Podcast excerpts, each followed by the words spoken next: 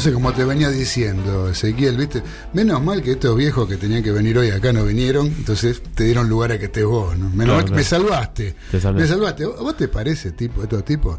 Uno en la costa, en el, a fines de septiembre se va a la costa. Tremendo. Estoy hablando del uruguayo más famoso, César Ceballos. En la costa. ¿Qué La- está haciendo en la costa? En vez de venir al programa. ¿Eh? ¿Qué tiene que hacer este tipo ahí? El otro, paseando, se va a ver los nietos a Chile. Bueno, ese está un poquito más Justificado. ¿no? Sí. Y después tenemos el capitán, que la verdad que no sabemos bien qué es lo que pasó, sí. qué es lo que está haciendo.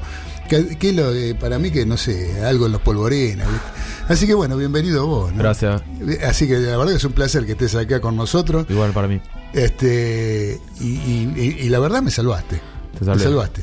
Sí, porque acá Liana no nos quiere contar nada sobre, tampoco sobre el, el hockey subacuático. Es como que nos están este, ignorando a la- Esquivando, los sí. delirios del maricón. Están esquivando, pero igual sabe que te- nos esperamos, vamos a hacer un programa hoy. Tremendo. Es tremendo, programa, estábamos mirando ahí el partido. ¿Ya empezó ya? No. Ya está por arrancar. ¿Ya está por arrancar quién, che? Central Córdoba de Santiago del Estero contra Godoy Cruz. Ah, con Godoy Cruz. Sí. ¿Están jugando en Santiago del Estero? Sí. Debe hacer un calor ahí. Sí, un calor tremendo. Ahí siempre, viste lo que es Santiago del Estero, tremendo. Un hervidero. Sí, aparte, este partido este, partido bravo, ¿eh? partido Sí, de, de la zona de abajo. De los de abajo, de la zona de abajo, del partido de eso que se dice de seis puntos. De ¿no? seis puntos, Partido de, ne- de necesitados, yo diría, ¿no? los dos necesitados de puntos para mantener la categoría. Así es. Lo que tiene Central Córdoba es bueno que si gana, viste, no divide. O sea, Divide por tiene- menos. Claro, entonces punto que agarra también se va bien abajo cuando Claro. pierde, ¿no? Pero bueno, Godoy Cruz está Viene- anteúltimo en el campeonato, así que Sí, viste, tres derrotas consecutivas. Claro, claro, claro. Ahora, No, hoy, este, hoy arranca con nuevo entrenador Godoy Cruz. Con Andrá. Con Oldrá, ¿viste? Oldrá, este, yo me acuerdo de verlo jugar, Oldrá. Lo vi jugar en River, Oldrá. Este, Era bueno. Sí, sí, sí, juega bien, juega de 6. Sí. era, un- era un buen marcador central. Muy, muy rápido, ¿no? No de mucha envergadura física, pero un tipo que era veloz, ¿viste? Esos tipos que se arraban bien, iba bien de arriba, cabeceaba muy bien. Sí. Un buen jugador. Y ya estaba en el. Ya tuvo, sí. eh, Ya estaba en Godoy Cruz Godoy Cruz. como. Tenía un cargo. De no las sé, inferiores, ¿no? Más o Creo menos. que estaba a cargo de las inferiores.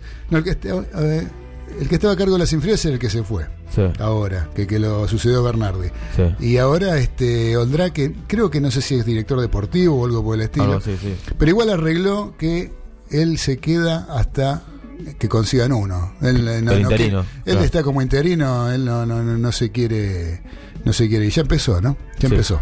Empezó cuánto va, poquito, un, Un minuto. minuto. Un minuto, recién, recién arrancó. Así que bueno, vamos a ver qué pasa. Che, bueno, ¿estás contento que estás por acá? Sí, sí, es una experiencia nueva y la verdad que me estoy entusiasmado.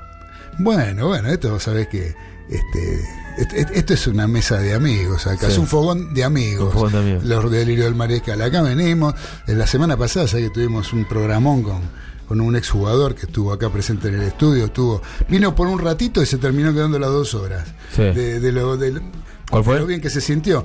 Un jugador que se llama Osvaldo Cortés. Babi Cortés fue Sí. jugador en la década del 70. Sí. Jugó en, en el mejor equipo de la historia, de la mejor campaña que hizo Atlanta en su historia, año 1973, con Pipo Rossi de entrenador. Sí. Y jugó en aquel famoso equipo, aquella selección fantasma. No sé si oíste hablar o leíste alguna vez algo de, Algo la, escuché, sí. de la selección fantasma, que estuvieron casi dos meses entrenando en la altura para jugar el partido con Bolivia en La Bolivia, Paz sí.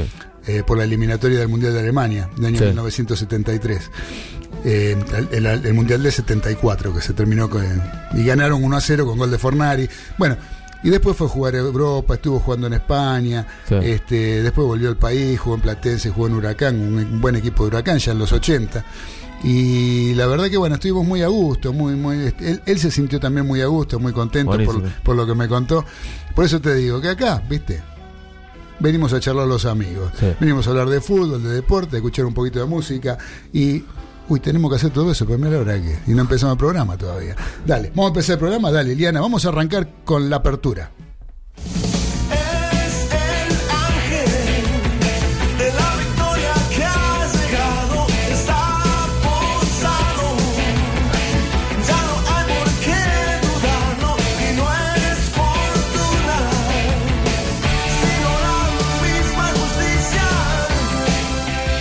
Muy, pero muy buenas tardes para todos los mariscales que están escuchando Radio La Colectiva.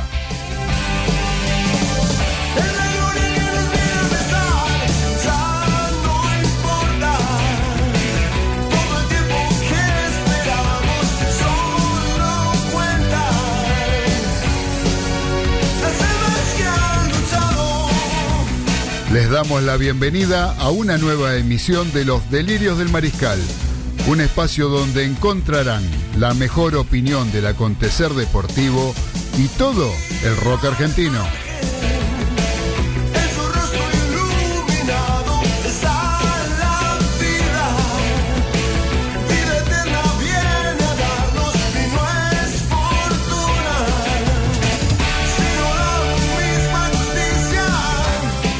Mi nombre es Claudio Fernández y estamos como todos los lunes a las 19 junto al señor César Ceballos, Daniel Medina Baudino y Carlos Arias, compartiendo dos horas con lo mejor que trajimos para ustedes.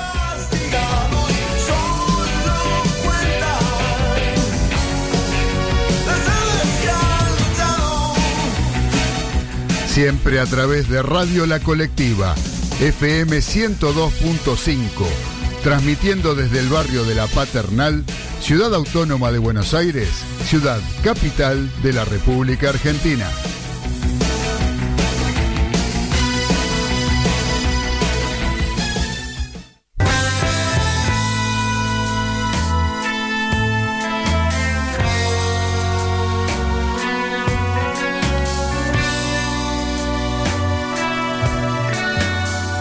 Y mientras escuchamos la cortina con el tema que le da nombre a este programa, Los Delirios del Mariscal, donde conjugamos las dos pasiones que nos unen en este micrófono, que son el rock nacional a través de una de mis bandas preferidas, como es la banda Crucis de los años 70, una banda de rock sinfónico, una banda de rock progresivo, sinfónico, por decirlo de alguna manera, que eran adelantados a su tiempo. Fueron los primeros en este país en tener este tipo de música, en difundirla y fue producido por Charlie García en aquel momento, año 76-77.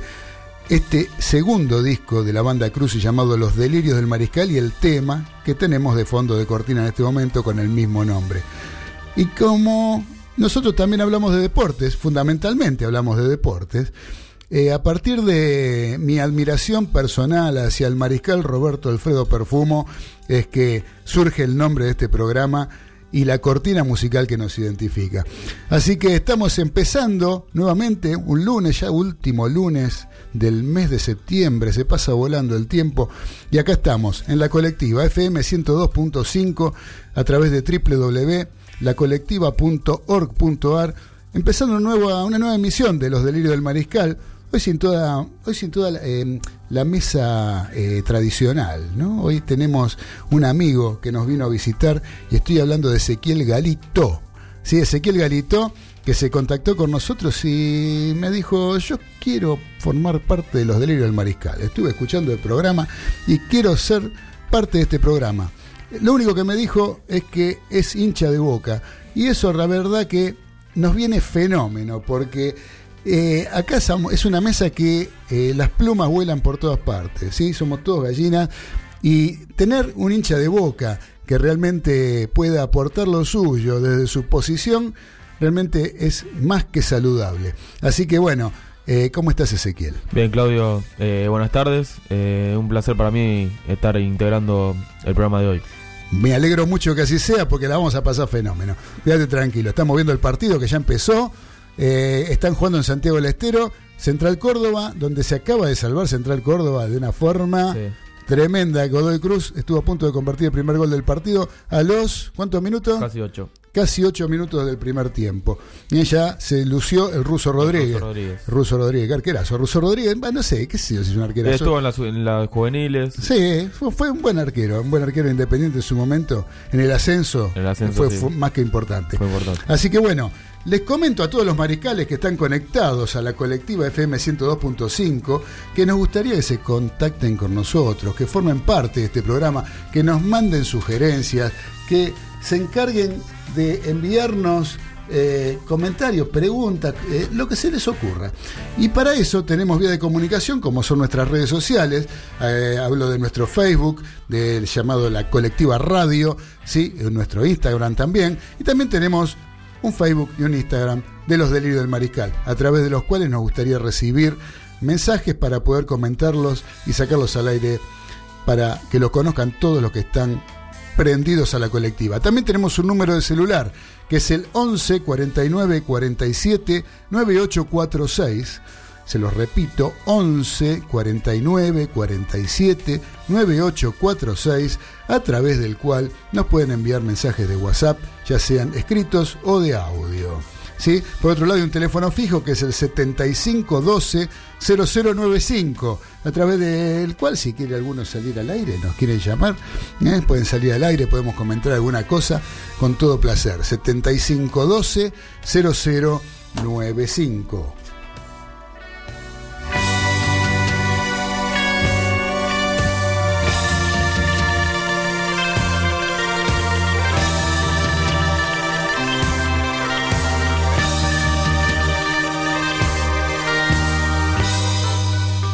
Muy bien, Ezequiel, vos sabés que acá el programa siempre lo empezamos contando un poquito lo que pasó eh, un día como hoy, pero en otras épocas, en otros años, sí. con algunas efemérides. Por ejemplo, porque un, un 30 de septiembre del año 1974 se confirmó la llegada de César Luis Menotti como entrenador de la selección argentina.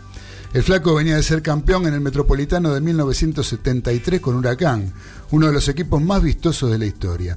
Al mando del combinado albiceleste, el Rosarino ganó el Mundial de 1978, disputado en nuestro país, Sí. y también se coronó con la selección juvenil en la Copa del Mundo organizada en Japón en 1979. ¿Sí? Esto realmente fue, yo creo que, más que nada lo traigo para comentar un poco lo que fue, yo creo, un antes y un después en la selección argentina. ¿sí? Yo creo que hay un antes y un después de Menotti en la selección argentina, por más que Bilardo haya sido campeón del mundo también. Sí. Yo creo que Menotti fue uno, fue el que marcó la pauta de lo que era la selección argentina y la prioridad que tenía la selección argentina Muy profesional. por supuesto, por supuesto. Y aparte, fue el que empezó a competir seguido con selecciones, con las mejores selecciones del mundo. Empezó a seleccionar jugadores por el resto del país, pues hizo un seleccionado del interior, en fin, una cantidad de cosas que eh, más, allá de la situación política ¿no? del país que eh, no era la, ideal ni la soñada por nadie en aquella época, eh, pero yo creo que bueno, hay que separar un poquito lo que eran los, los jugadores y lo que, los logros que tuvieron, más allá de lo que el, entorno social marcaba, el entorno político marcaba. Eh, después fue un gran equipo, el del 78. Yo lo disfruté mucho. Yo un equipo que si querés hoy en día, yo si te puedo recitar del 1 al 22 que había en ese momento el plantel entero Completo. de completo que jugó el Mundial 78. Y después, la selección del 79, el año siguiente, la selección juvenil, que jugaba Maradona, jugaba Ramón Díaz. Esa selección formada con Sergio García, Carabelli, Juan Simón, Rossi y Alves. ¿sí? Después jugaba eh, Barbas, eh, Rina- Osvaldo Rinaldi, el 5 de San Lorenzo de Almagro, y Maradona, Pichi Escudero, Ramón Díaz y Calderón, jugadores, jugadores que todos después triunfaron, todos jugaron en la selección argentina, casi todos jugaron en la selección argentina, no todos, y este, después tuvieron un buen paso por los distintos clubes donde, donde estuvieron, inclusive en el exterior. Sí. Eh, una selección que fue campeona del mundo y que nos levantábamos, me acuerdo, a la madrugada para ver en Japón que se jugaba de madrugada, horario nuestro, los partidos este, en la semana, para ver lo bien que jugaba esa selección argentina. Daba gusto verla jugar. Todo eso fue de la mano de César Luis Menotti, ¿sí? Eh, que todavía hoy en día está trabajando en la AFA. En la otra fase. Eh, yo creo que eh, eso de Menotti y Bilardo es una confrontación que ya pasó de moda. Paso de moda, sí. Me encantaría que se junten los dos, ya que tenemos dos campeones del mundo. Bilardo anda con problemas Anda de salud, sí. pero eh, Menotti, tenemos jugadores que, eh, o sea, dos entrenadores, los dos fueron campeones del mundo Sí. y que los dos pueden brindar cosas para la selección argentina, ¿no?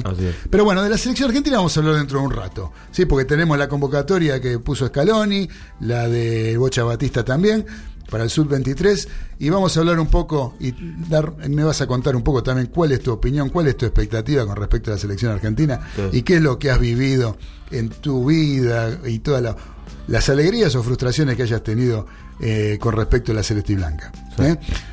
En 1984, en la derrota de River en el Monumental ante Vélez por 1 a 0 con gol de Jorge Comas, Héctor Rodolfo Beira, el bambino, hizo su presentación como técnico del Millonario. En el club de Núñez ganaría todo en 1986. Fue campeón argentino de América y del mundo. ¿sí?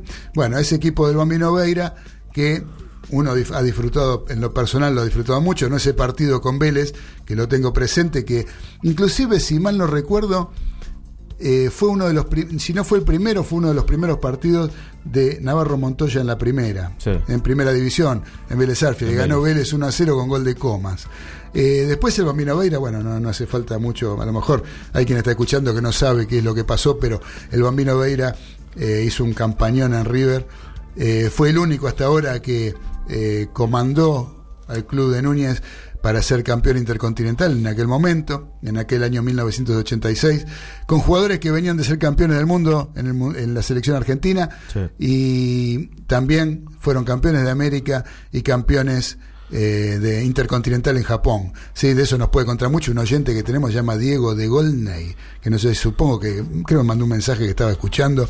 Así que Diego estuvo en Japón inclusive y en aquella Copa Libertadores en todos los partidos y tiene, a mí me encantaría que ven que se siente acá un día y empiece a contar A contar. anécdotas de aquel equipo del Bambino que realmente daba gusto. Y es un equipo que uno se pone a ver a veces, por eso yo siempre digo que jugar de contragolpe no es malo.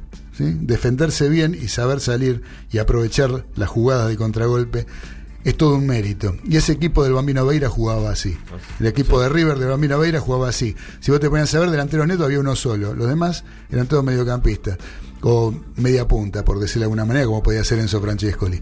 Pero llegaban y llegaban de a cinco y todos metían goles. Así Sí. que Una topadora. era, claro, la forma como yo creo que hay que ver ese equipo para decir cómo ocupo los espacios, cómo ocupo los espacios defendiendo y cómo Atacando. atacando. Ver ese equipo, de verdad, que daba gusto.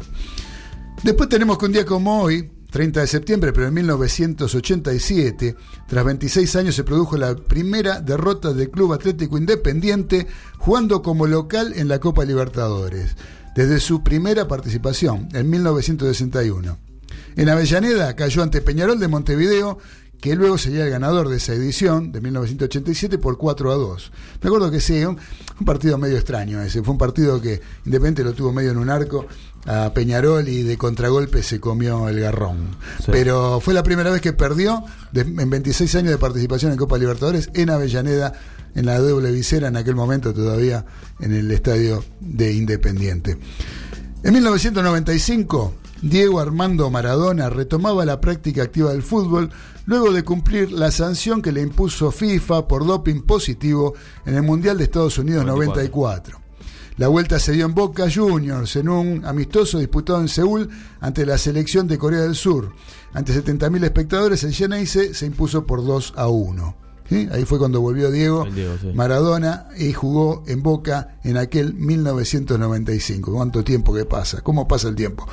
Y por último, el 30 de septiembre de 1997, en la victoria por 2 a 1 ante Independiente, la victoria de Boca por 2 a 1 ante Independiente, al minuto de juego Martín Palermo marcó su primer gol en el Club de la Ribera. Con el tiempo se convertiría en el máximo artillero histórico de Geneise con 236 puntos. Tal vez vos... Goles, eh, go- goles. ¿Qué dije yo? Puntos. Bueno. El parecido. Bueno, más o menos. Unidades. Uni- Unidades. 236 unidades en las redes rivales. Escúchame, ese vos lo habrás disfrutado un poquito más, ¿no? ¿Vos qué edad Sí, tenés? 22. 22. 22, 22. O sea Cuando que arrancaba yo eh, estaba naciendo. ahí estabas naciendo, o sea que mucho no lo disfrutaste tampoco. Y los últimos años. Los últimos años de Palermo los, 2011. los agarraste en boca. Sí. Claro, claro, claro, claro. En aquella época sí. Y ahora estaba yendo bien como técnico también. Sí, ahora está. ¿Dónde está Palermo? Eh, en ahora? Pachuca. Ah, en Pachuca. Pachuca ahí. está, está en Está México. con Cardona, Con- ah, con el colombiano. con el colombiano. Y ahí, ahí sí juega, juega, lo ponen Ahí juega, sí. Porque el mellizo no lo ponía. No lo ponía, No. ¿no? lo ponía. Pero en ningún lado que jugaba lo ponían. Por eso es que yo siempre dudo a veces, yo dudo, ¿no? De, de las condiciones de los jugadores muchas veces cuando eh, los entrenadores no lo ponen. Sí. Más allá de las condiciones técnicas. ¿no? Hay cuestiones que, que van más allá de eso. Y el otro día hablábamos con, con un representante de jugadores que decía lo importante que, o cómo están valorando hoy en día en los clubes el hecho de que los jugadores, más allá de que sean buenos jugadores, sean buenas personas. Claro. ¿sí? Que Como Messi, qué buena persona. Por supuesto, como el caso de Messi, como el caso de tantos jugadores, ¿no? Sí. Que son este, que son buenos tipos, eh, que son buenos compañeros, eh, que son buenos profesionales, que se entrenan. O dejar de lado jugadores como el caso, no sé, hay, hay varios, pero por ejemplo el caso de Centurión. Sí. Centurión es un tipo que tiene unas condiciones tremendas para jugar al fútbol, La conducta medio mala. pero la conducta eh, no, eh, no No es, no la digna de un profesional, ¿no? Claro. Por eso Angelici en Boca no lo quiso de vuelta. Claro. Fue a Racing y terminó haciendo papelones de vuelta. Así que bueno, estábamos hablando, nos largamos a hablar un poco de fútbol, ¿no? Este, ¿qué te parece si presentamos un poco, hablamos un poquito de lo que fue la Superliga antes de la pausa? Tenemos unos minutitos antes de la primera tanda como para poder eh, hablar de la Superliga. ¿Viste algo de la Superliga? Sí. ¿Estuviste en la cancha? Estuve en la cancha de Boca. Bien. Yo sabés que rescataría y después si querés lo desarrollamos un poquito más de lo que fue este, esta fecha del fútbol argentino y de lo que viene siendo el fútbol argentino. Yo esta semana viste ando medio ando complicado de, de- de la rodilla, estuve bastante en mi casa y aproveché para ver fútbol, para ver rugby. Y este, y la verdad que llegó un momento que me aburrí de ver fútbol, porque no ves gran cosa. No pasa mucho. No pasa mucho. En, en juegos, partidos cortados, partidos, este, salvo el de Racing en, en Rosario, eh, donde Movido, hubo- ese sí, movido. ese estuvo movido, lindo. Pero después, como la cantidad de goles que se pierden, por ejemplo, Sí. la carencia de definidores que hay en el fútbol argentino. Se come muchos goles. Se comen goles este, y a veces ni siquiera lo generan las situaciones, ¿no? Claro. Sí, sí. Porque cuando vos generas situaciones de gol, cuando tu equipo la genera, la definición se puede entrenar, la definición se puede llegar a, a- a pulir, a, a- a lograr una, una- una mejor performance en ese aspecto. Pero hay veces que vos ves que están jugando en la mitad de la cancha y ves tipos pegándose en la mitad de la cancha. Por eso es que yo siempre digo que el fútbol argentino no es un fútbol vendible. Claro. Están queriendo vender los partidos de la, de la Superliga, se pensaba que iban a ser vendibles en el exterior, eh, y salvo los partidos de gimnasia ahora con Maradona, que les interesan verlos en, en la parte de Oriente, en algunos lugares de Europa, Sí. eh, por ahora, mientras dure un poquito la efervescencia de lo que es Maradona, Claro. porque si sigue perdiendo gimnasia yo creo que... Lo van a no. echar.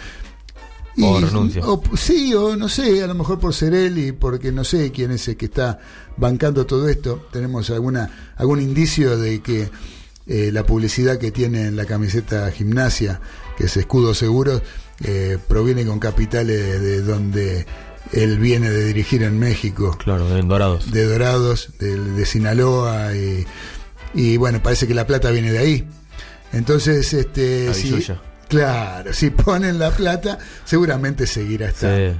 Eh, así que bueno, no sé, eh, para mí el tema fundamental de lo, lo- lo que saco en concreto de lo que es el- la fecha del fútbol fue la, la- la- la falta de goles y la, la- las malas definiciones que hay en cuanto a los jugadores que parece que, que no supieran, ¿sí? o no practicaran, o no tuvieran las condiciones técnicas suficientes como para ser goleadores. En todos Sí. los equipos le pasa Independiente, le pasa a todos, le pasa. A todos, sí. Vos fíjate, River, River metió un gol escoco después de Un montón de tiempo. no sé cuántos partidos que los delanteros de River no hacen goles. Claro. ¿sí? Si los hace Nacho Fernández, los hace de la Cruz, los hace de alguno, pero nunca. Sí, este, lo- los cuatro delanteros ah, tenían muchos minutos sin meter gol. Exactamente, exactamente. Este, así que bueno, eh, entonces vamos a hacer una cosa. Antes de seguir explayándonos en la, de- en la, en la, en la Superliga Argentina de Fútbol, eh, lo vamos a dejar para el próximo bloque. Y ahora vamos a escuchar un poquito de música. ¿Qué Dale, te parece? dale, dale. Y después ya nos vamos a la tanda. No sé si está de acuerdo, Liana. Liana me mira muy seria. Me parece que está botezando, se está aburriendo. Estoy hablando mucho, Liana. ¿No?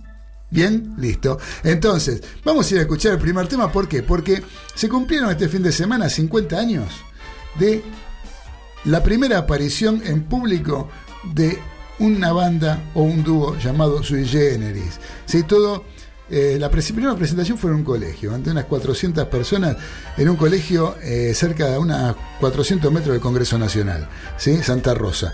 Ahí fueron a festejar que terminaban las clases los chicos del Damaso Centeno, y entre ellos había un dúo, un dúo que estaba formado por el señor Nito Mestre y el maestro Carlos Alberto García Moreno, más conocido por Charlie García. Allí se presentaron y un poquito para conmemorar eso vamos a escuchar un temita de Sui Generis, esa banda que después tuviera su desarrollo y recién en el año 1972 grabara su primer disco llamado Vida. De ese disco Vida vamos a escuchar Mariel y el Capitán, eh, un tema, un disco que realmente tuvo una repercusión bárbara y después redundó en lo que fue el éxito de Sui Generis. Así que vamos, Liana, con Sui Generis, Mariel el Capitán, dale. Dale. Ella toma el ascensor a la mañana sin temor a que se caiga. Baja en el quinto piso y toca con dos golpes a la puerta se se abre y entra Mariel.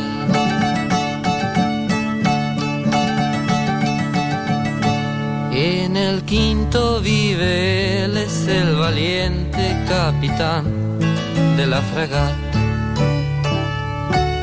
Y cuando llega Mariel, deja la gorra y sírvete con limón o a lo mejor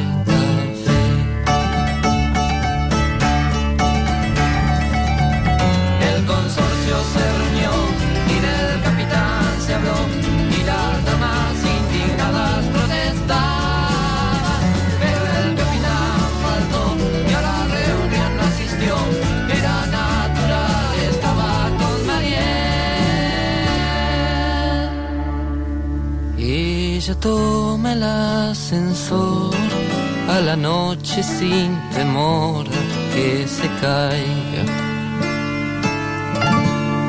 Pero al quinto no llegó, alguien la cuerda le cortó y se cayó. Y así Mariel murió.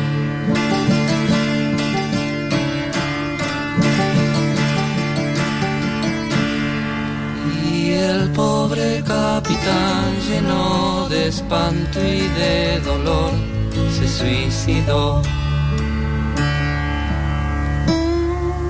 Y al instante el consorcio una fiesta organizó. ¿A dónde? Fue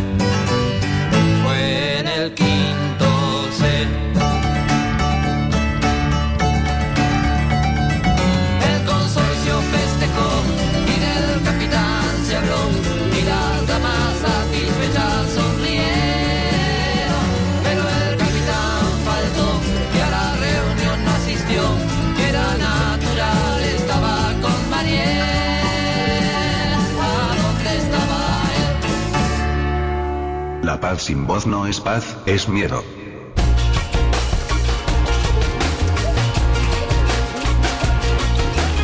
Algo quedó sin decir. Una calma tensa. Palabras negadas. Quietas. La paz sin voz no es paz. Un pueblo callado sin escuchar. La paz sin voz no es Un gran olvido. Recuerdos tardíos. La paz sin voz no es paz. Ahora qué decimos. Ahora que gritamos, Ahora que quebramos un silencio, de todos los silencios, sabemos que la voz, Sabemos que la voz- las voces deben hablar, deben hablar. nunca temer, sin esperar. La, La colectiva. colectiva. La paz sin voz no es paz, es miedo. La colectiva. Construcción participativa. Comunicación alterativa. 102.5 FM. La búsqueda de justicia y verdad de un grupo de jóvenes para encontrar a Luciano Arruga. Se lo llevan policías del destacamento de Lomas del Mirador, posteriormente lo desaparecen. ¿Quién mató a mi hermano? Sigue sin respuesta. Soy una persona y me merezco que me respondan. ¿Quién mató a mi hermano? Una película de Ana Fraile y Lucas Scavino, próximamente en cines.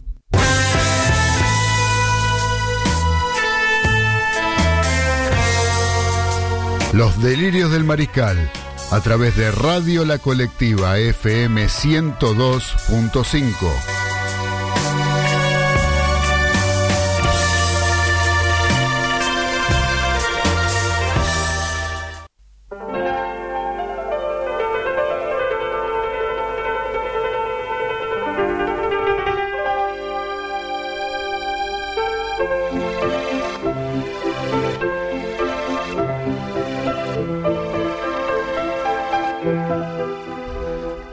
Continuamos en los delirios del mariscal a través de la colectiva FM 102.5 www.lacolectiva.org.ar. Sí, acá estamos como todos los lunes en los delirios del mariscal compartiendo esta tarde eh, donde ya nos están llegando mensajes. Nos llega, por ejemplo, Robert desde Long Island, desde el estado de Nueva York, un gran amigo que tenemos. Vos fíjate, ¿no? Fíjate de dónde nos están escuchando. ¿no? Lindo lugar. Vos fíjate lo que es la, la mayoría, lo que es lo que es este la- esta herramienta que es internet, ¿no? La- Internet, la, maravilla que te estén escuchando en un lugar tan lejano, Sí. al mismo momento que estamos hablando desde tantos miles de kilómetros. Nos dice Robert, dice, hola Claudio, un abrazo a todos los mariscales. Como caso curioso y gracioso, te digo que cuando empezó el programa, yo estaba en el frente de mi casa. Y creo que esta señorita que es muy arisca, eh, no sé si por tu voz o por qué, no entendía el idioma, se me acercó, cosa rara.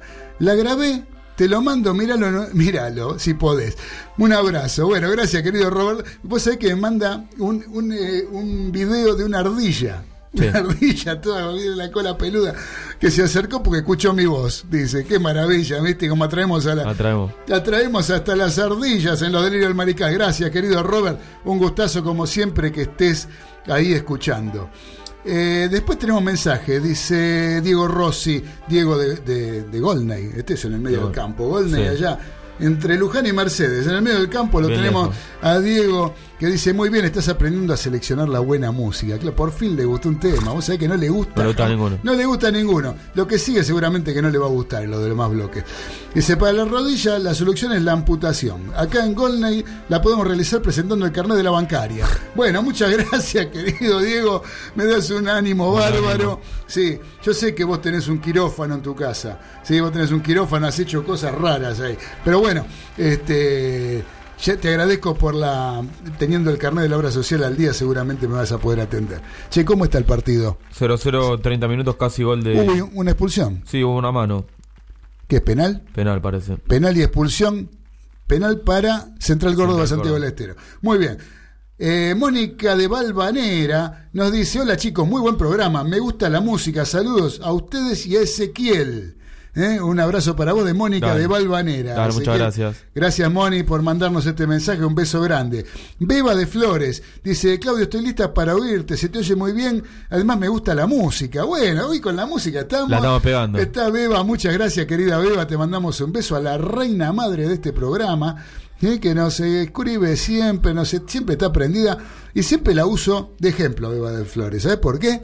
Porque tiene 88 años, Beba de Flores. Sí. Y Beba de Flores no tiene ningún problema en sentarse y prender la computadora y escuchar el programa todos los lunes. Sí. ¿sí? Viste que mucha gente hoy en día le decís, este, sale por internet, ah, no, yo por internet no, porque no sé, yo no, no puedo, no me sale, ah, no puedo, no tengo Todas crédito". excusas, excusas. Siempre excusas, todas excusas, ¿viste? Así que este eh, Beba siempre la uso como ejemplo, porque tiene 88 años y siempre firme en los delirios del Mariscal y la colectiva FM 102.5. Después tenemos un mensaje de audio que nos manda el señor Daniel Medina Baudino, ¿sí? conocido como el capitán de los polvorines, y nos dice esto. Mariscales, buenas tardes. ¿Cómo están? El capitán de los polvorines aquí.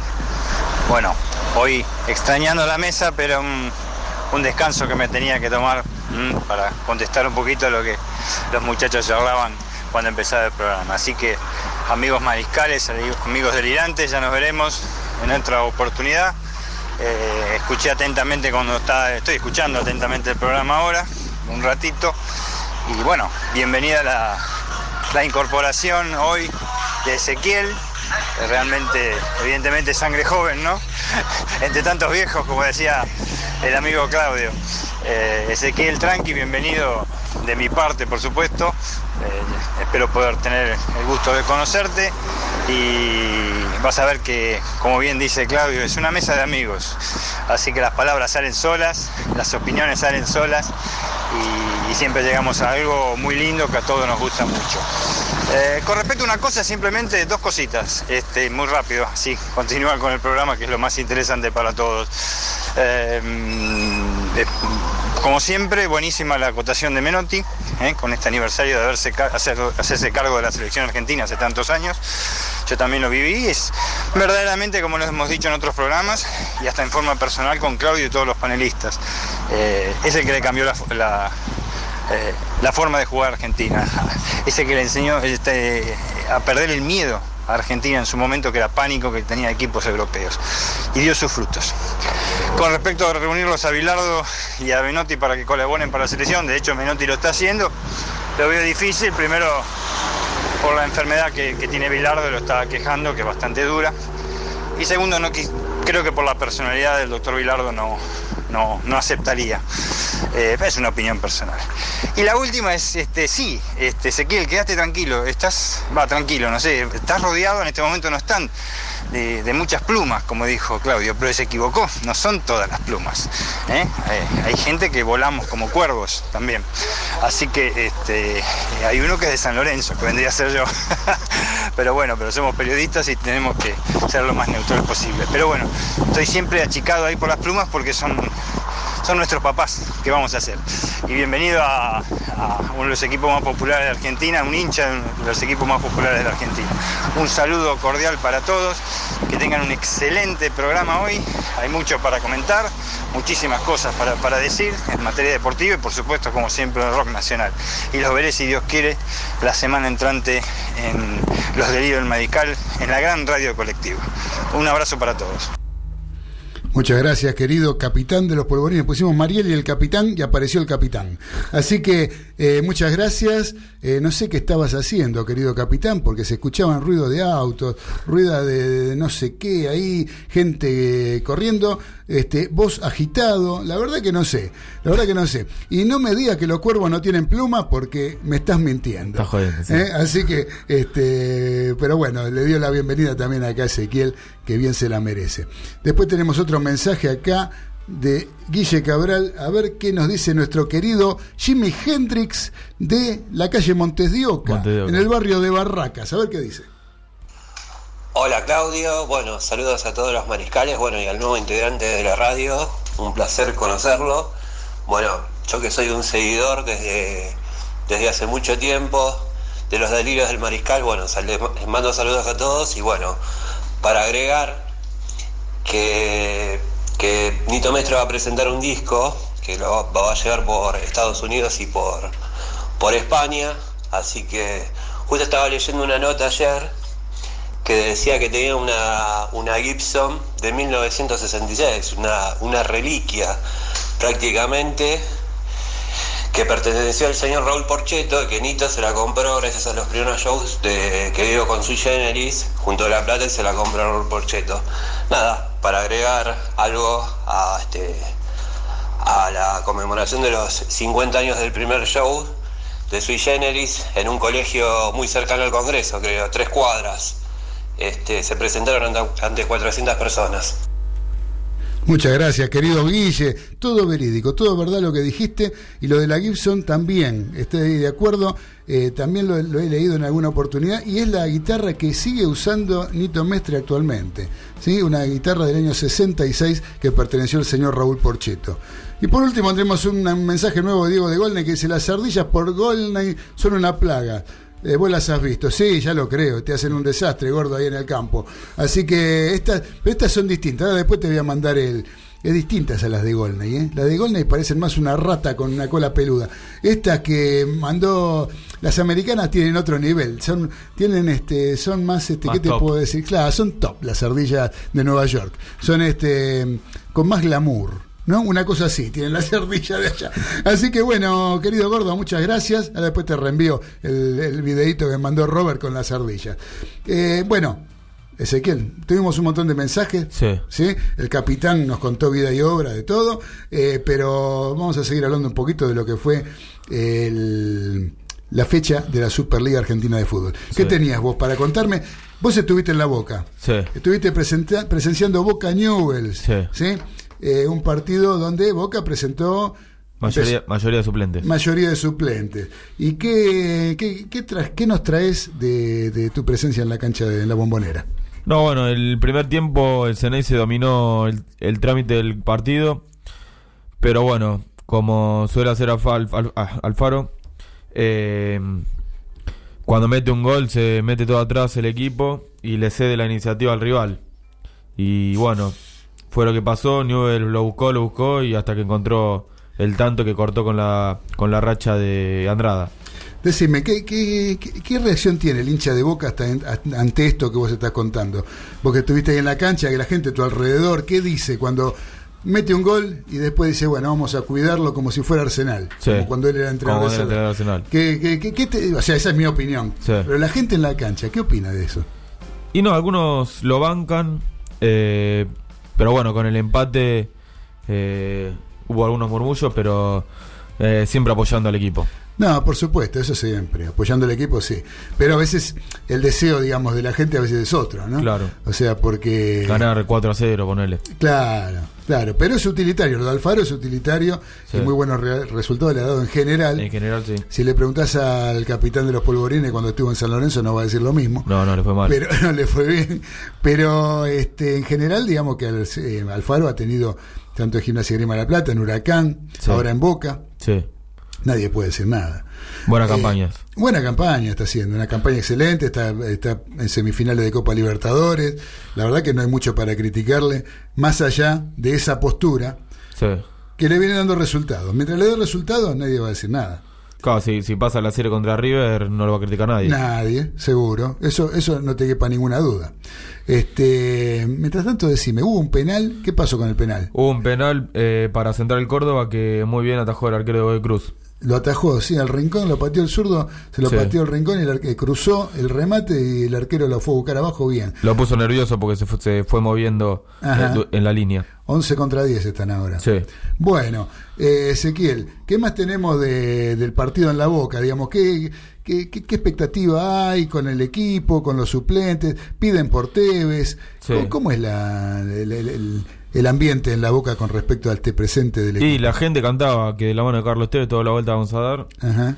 Eh, y lo quiere, el hincha de Boca, más allá de que se haya ido a China a su momento, lo banca y, y quiere que, te- que tenga minutos con River porque en general le fue bien. Claro. Sí, en general siempre ha tenido buenos partidos con River. Es un gran jugador. Sí. Es un gran jugador. Está en el, en el ocaso de su carrera, pero gran jugador. Sí, sí, hay, eh, yo este, hay cosas que le critico como me parece... eh, el otro día no lo pudimos hablar porque estábamos, como te decía, con Babi Cortés, no pudimos hablar de la fecha, pero esos planchazos que mete Sí. realmente no, no me parecen de buena gente, Sí. ¿no?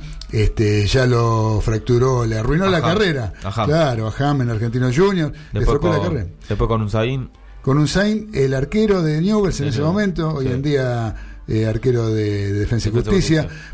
Eh, lo- esa fue, esa digamos que no fue tan alevosa, digamos, fue más un choque Sí. que se llevó llevando la peor parte del arquero. Eh, ¿Podía haberlo evitado? Sí, yo creo que podía haberlo evitado, pero digamos que fue más a disputar la pelota. Pero el otro día el planchazo que le pegó al, al- al Al uruguayo Arias de, de San Lorenzo, Sí, tremendo. le rompió la media, le, le sangraba el tobillo. O sea, no lo partió porque no lo partió como a Ham de casualidad. Claro. Y ya, o sea, es reiterativo esto, ¿no? Sí. Entonces, este. Más fuerte. Yo entiendo ir fuerte. Más fuerte de lo normal. Ir fuerte está bien, pero eh, siempre tener que ir con prudencia. Fuerte, pero con prudencia. Tener que ir fuerte abajo, no con la plancha en el tobillo del rival. Claro. Es, una cosa es ir fuerte, otra cosa es ir con la suela ahí arriba. ¿sí? Sí. Y lo que más me molesta es el hecho de que no hay sanción. O sea, no hay ni No siquiera, tarjeta. ni siquiera full. Claro. Ni siquiera foul, ninguno de los dos, ni con Ham ni el otro día. Entonces, este, hay cosas que uno dice, ¿cómo funciona esto? Queremos Sí. que haya un fútbol mejor. Desde los arbitrajes, yo creo que es lamentable la situación de los árbitros del fútbol argentino. Y en situaciones como esta, un poco, este, uno no sabe, no, no- no sabe qué pensar, ¿no? Sí. Eh, con las situaciones, digo, y lo digo lo de Tevez como ejemplo, eh, pasa en, en otras situaciones también, eh, que ha pasado inclusive con jugadores de River, como por ejemplo el partido de River Huracán, en la cancha de Huracán, Martínez Cuarta mereció una tarjeta amarilla y después seguramente la que fue segunda, la que era primera amarilla tendría que haber sido la segunda y expulsión Claro. y no se lo y no lo no lo, no lo hicieron no Eh, no en jugadas así desleales como la de Tevez pero sí este, en cuanto a los merecimientos de, de una sanción Sí. disciplinaria.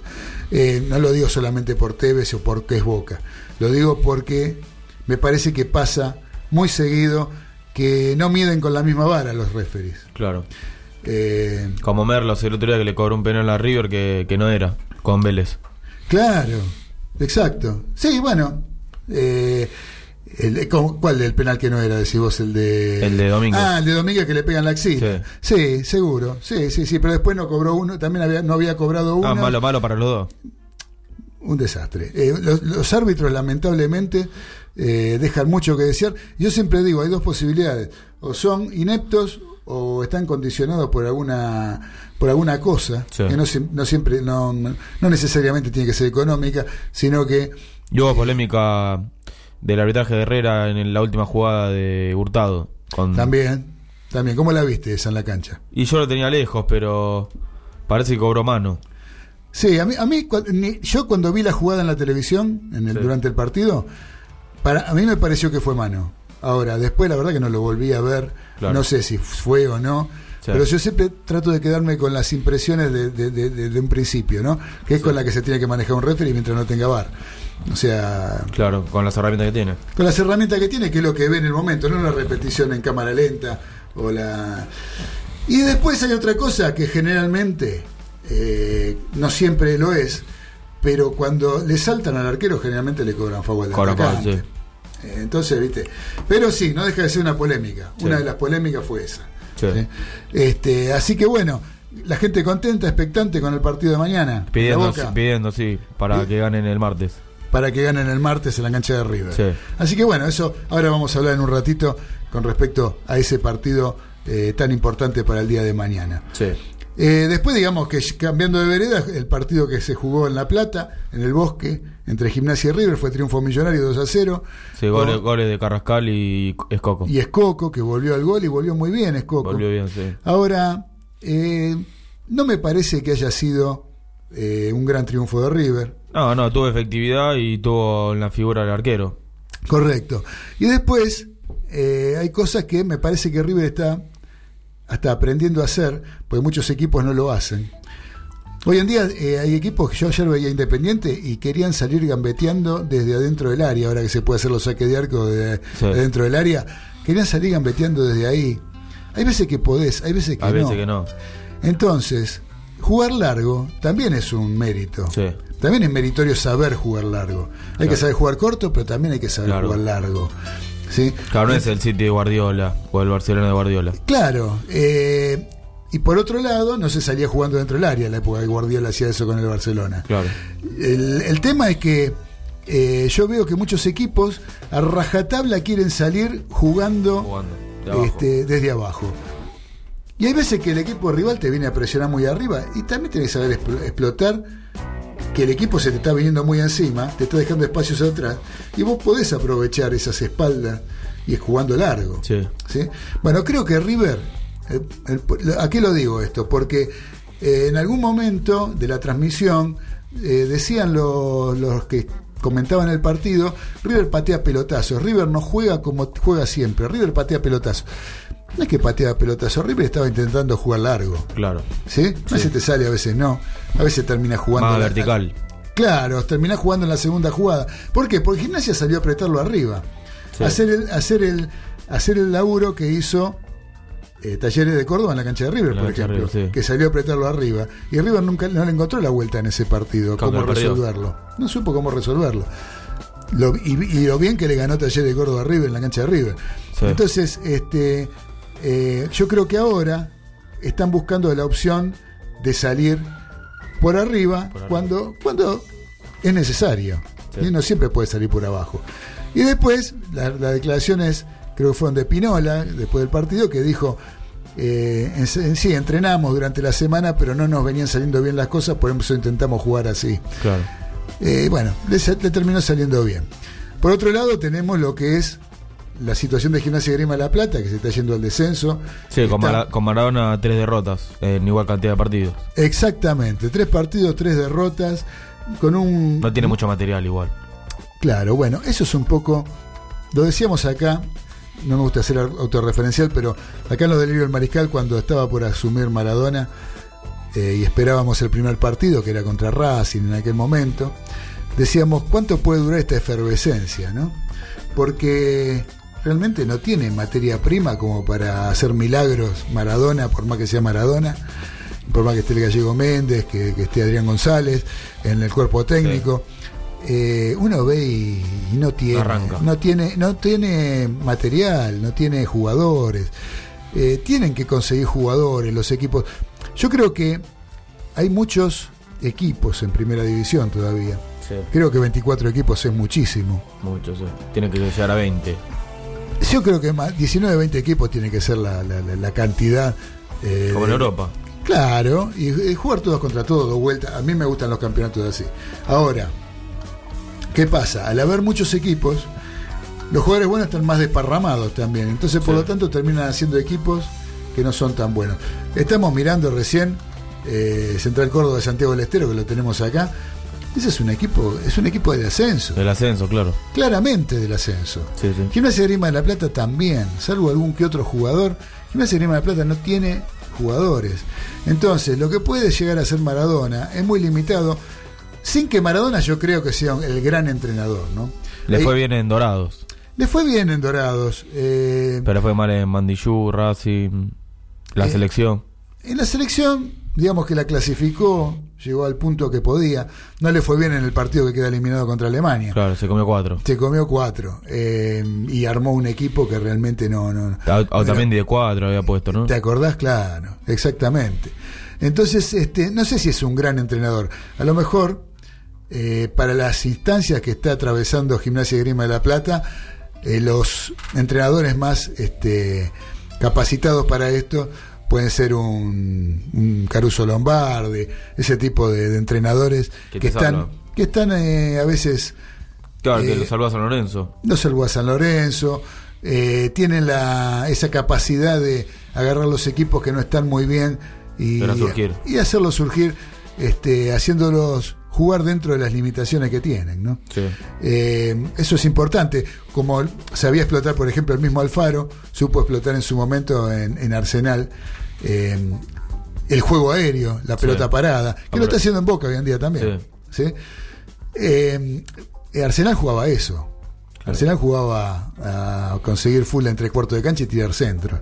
Mm. Para Licha López, que hoy está en Boca. Eh, hoy en día en Boca para Izquierdos, que son buenos cabeceadores. Y, y también es meritorio el hecho Sí, de saber sí. jugar la pelota parada. ¿no? Eh, pero bueno, eh, volviendo un poco a lo que es Maradona. yo creo que está muy comprometido, por más que falta mucho todavía, faltan muchos partidos y faltan Pero puede, perder- puede seguir perdiendo. Sí, seguramente. pueden seguir perdiendo los otros también. Claro. Pero está lejos. O sea, Maradona y, Gimnasia está con 57 puntos. ¿sí? De eh, el más cercano que tiene de los que dividen por 3 es Rosario Central que tiene 70. O sea, está 13 puntos. 13 puntos abajo. 13 puntos abajo de Central, 14 de Patronato. Ahí hay tres, que Son son, Patronato, Banfield y Colón. Sí. ¿sí?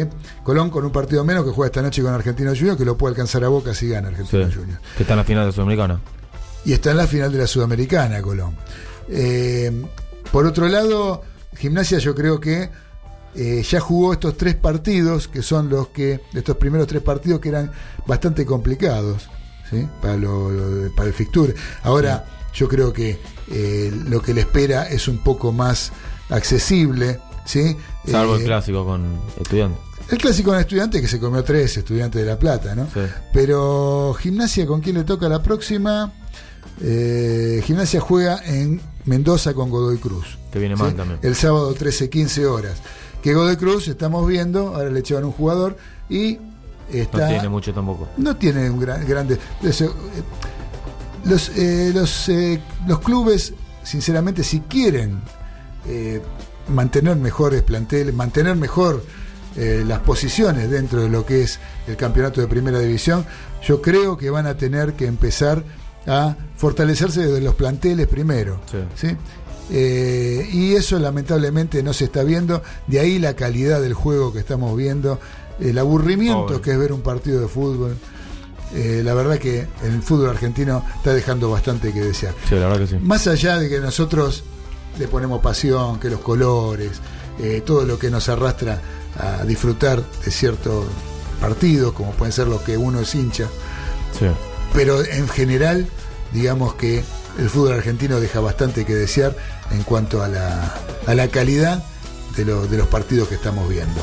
Así que bueno, Ezequiel, eh, digamos que bueno, después tuvimos, ¿qué más tuvimos? Eh, San Lorenzo de Almagro, Que eh, ganó, ganó con lo justo también. ganó con lo justo. eh, Con eso- un, un jugador menos todo un tiempo. Claro, jugar menos con todo el tiempo.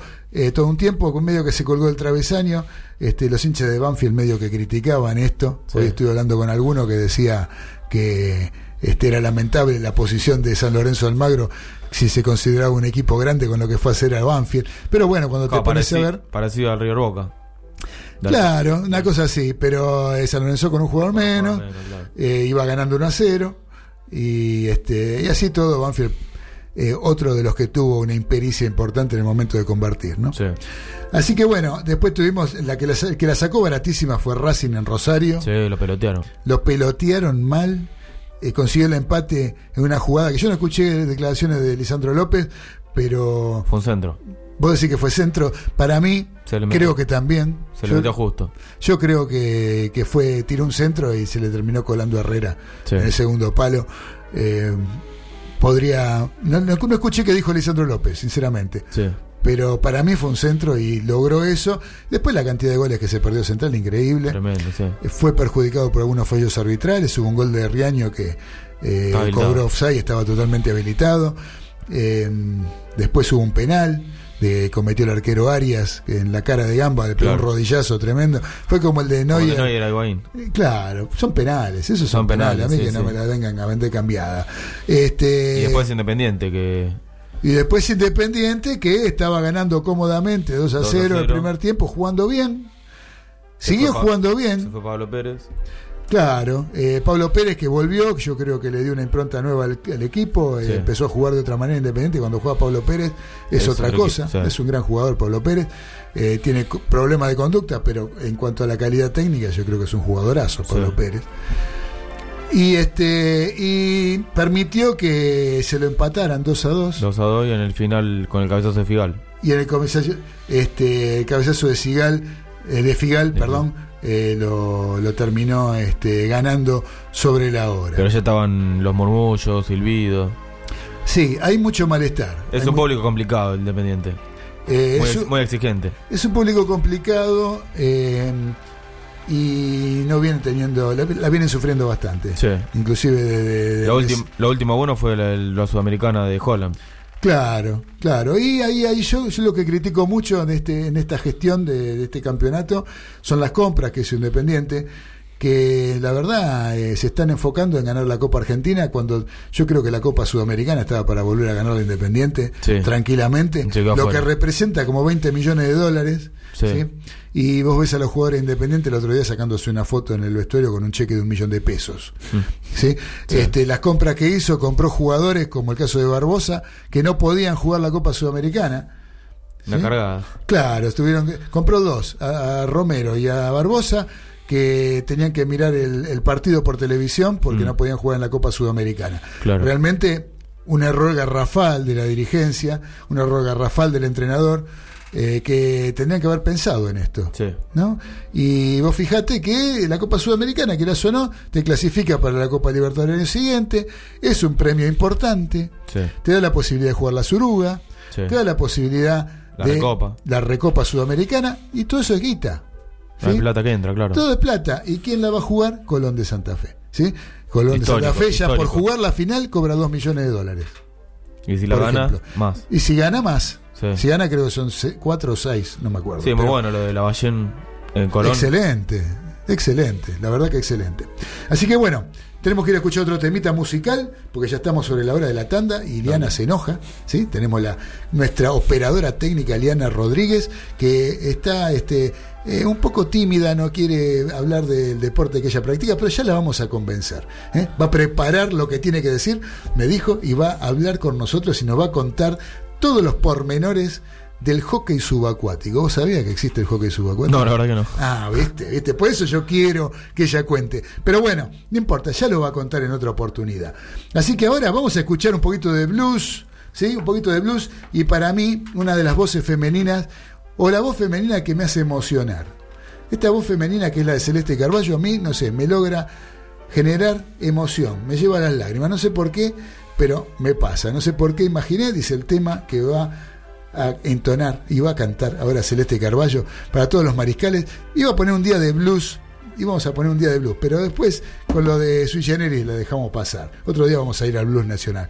Pero eh, vamos a escuchar a Celeste Carballo, voz femenina por excelencia, para mí, una de las mejores cantantes de blues del país. Y un tema del compositor del barrio, de la paternal de Villamitre, el señor Norberto Aníbal Napolitano, el gran papo, este tema Desconfío. Dale con Celeste Carballo, Diana.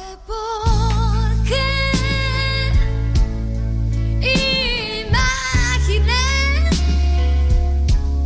que estábamos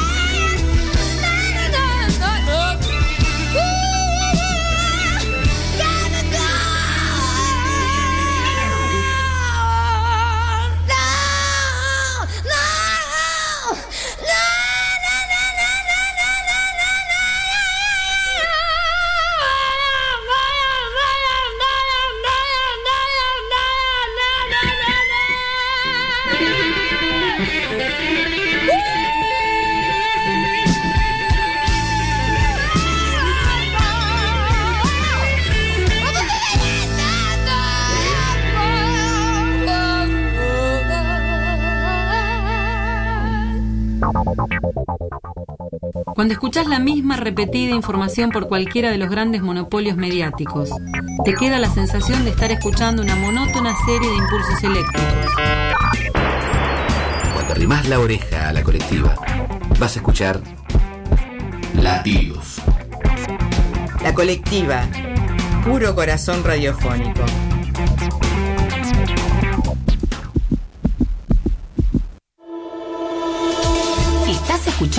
La Colectiva 102.5 FM.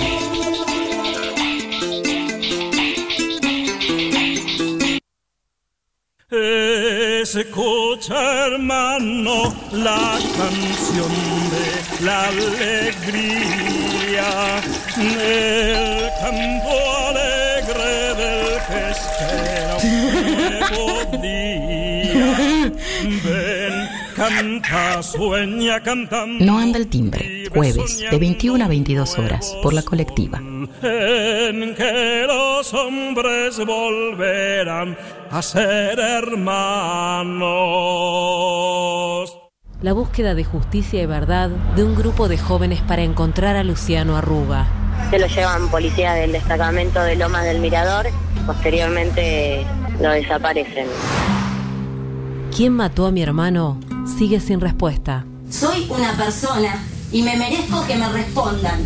¿Quién mató a mi hermano? Una película de Ana Fraile y Lucas Scavino, próximamente en cines. Es el ángel de la victoria que ha llegado. ¿Qué escuchás los lunes a las 19? Esto Aún con Messi pudo haber alguna preocupación mejor de ataque. La Argentina filtró dos, tres pelotas en el primer tiempo. o esto.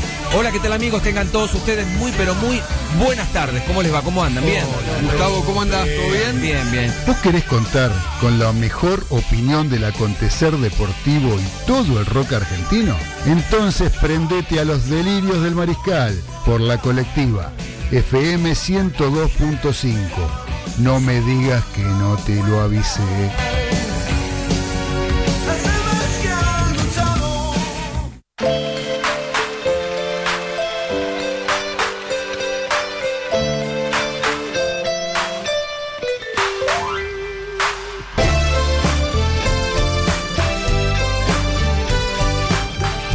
Continuamos en los delirios del mariscal a través de la colectiva FM 102.5.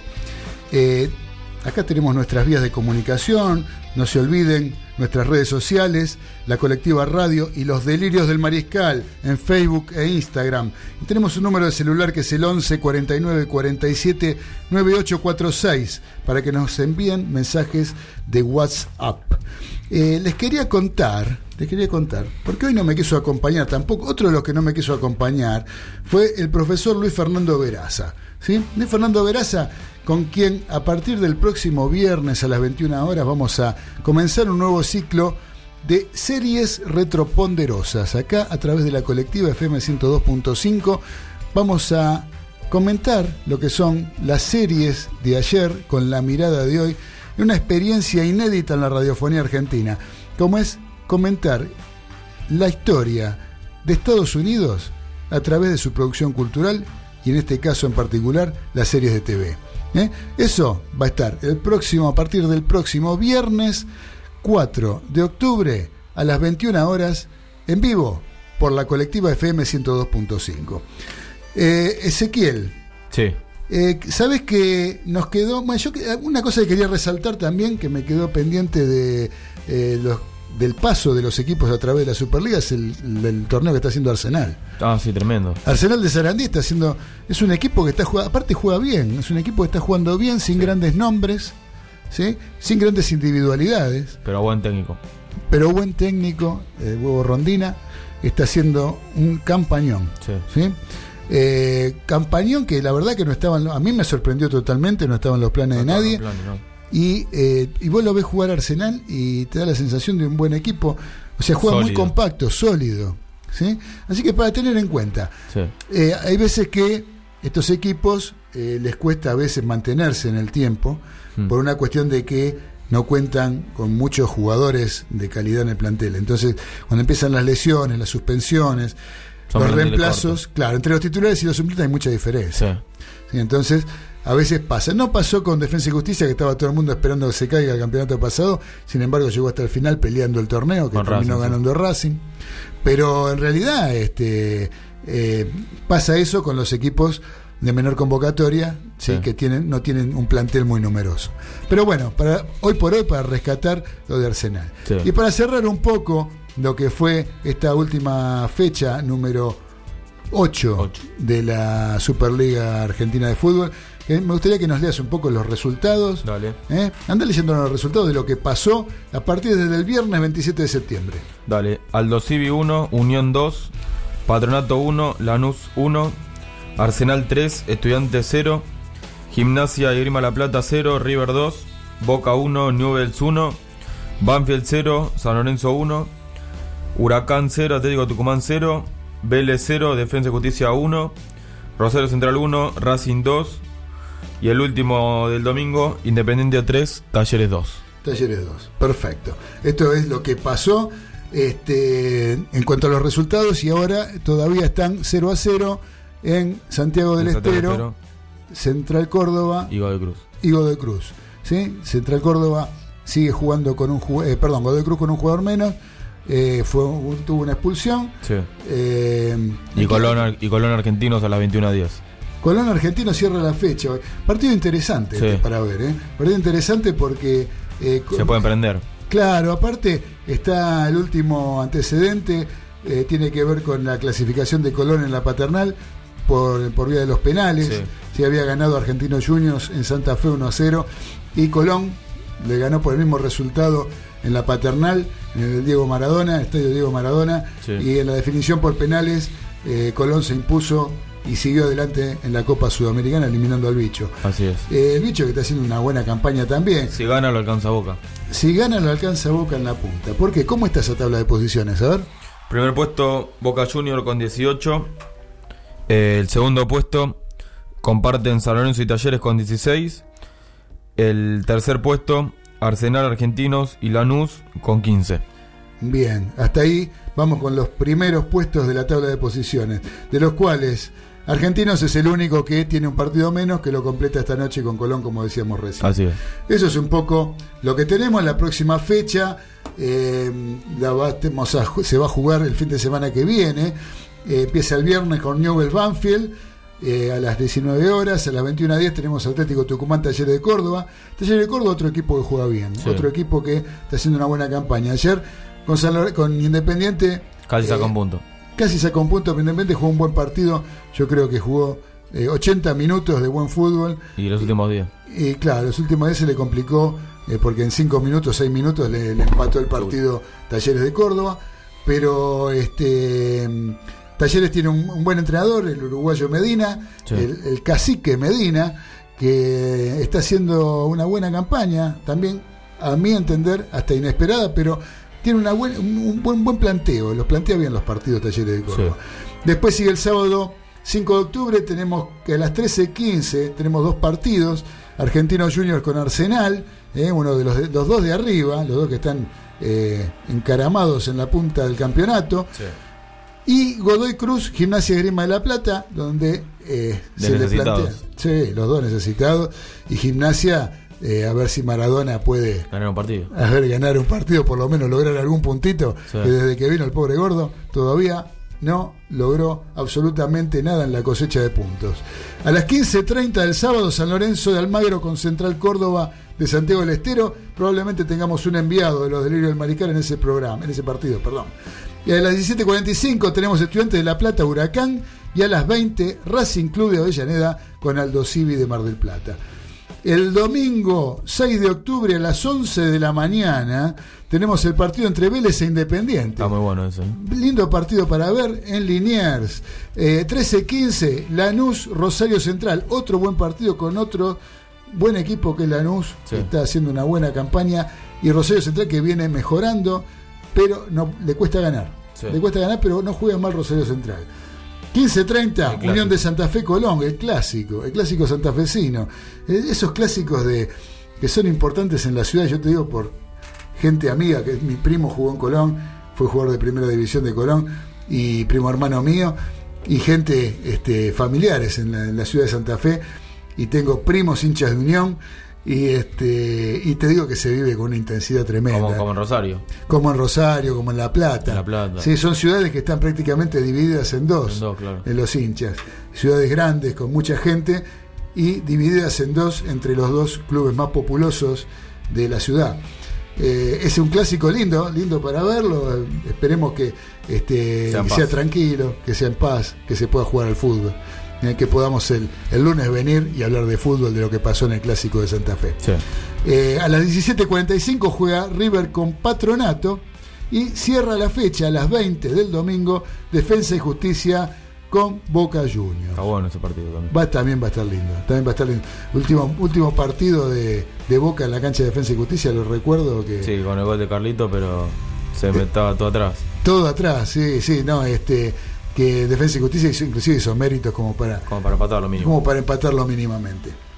Así que Te leo los promedios. le, lees los promedios a ver los últimos Los últimos tres son Aldo Civi, Gimnasia Grima La Plata y Central Córdoba el ascendido. el ascendido Central Córdoba que está jugando ahora está logrando un puntito. Sí. Eh, pero que los, los puntos que logre Central Córdoba eh, son todos importantes porque, como Divide decíamos por antes, menos. divide por menos. Así que bueno, esto es un poco todo el panorama de lo que fue la fecha número 8 de la Superliga Argentina de Fútbol. Eh, y me gustaría que ahora para cerrar eh, este, este bloque, hablemos de lo que espera para mañana en el partido de semifinales de Copa Libertadores de América, que genera una gran expectativa, como todo River Boca, pero en estas instancias más todavía. Vos, como hincha de Boca, ¿qué expectativa tenés para mañana?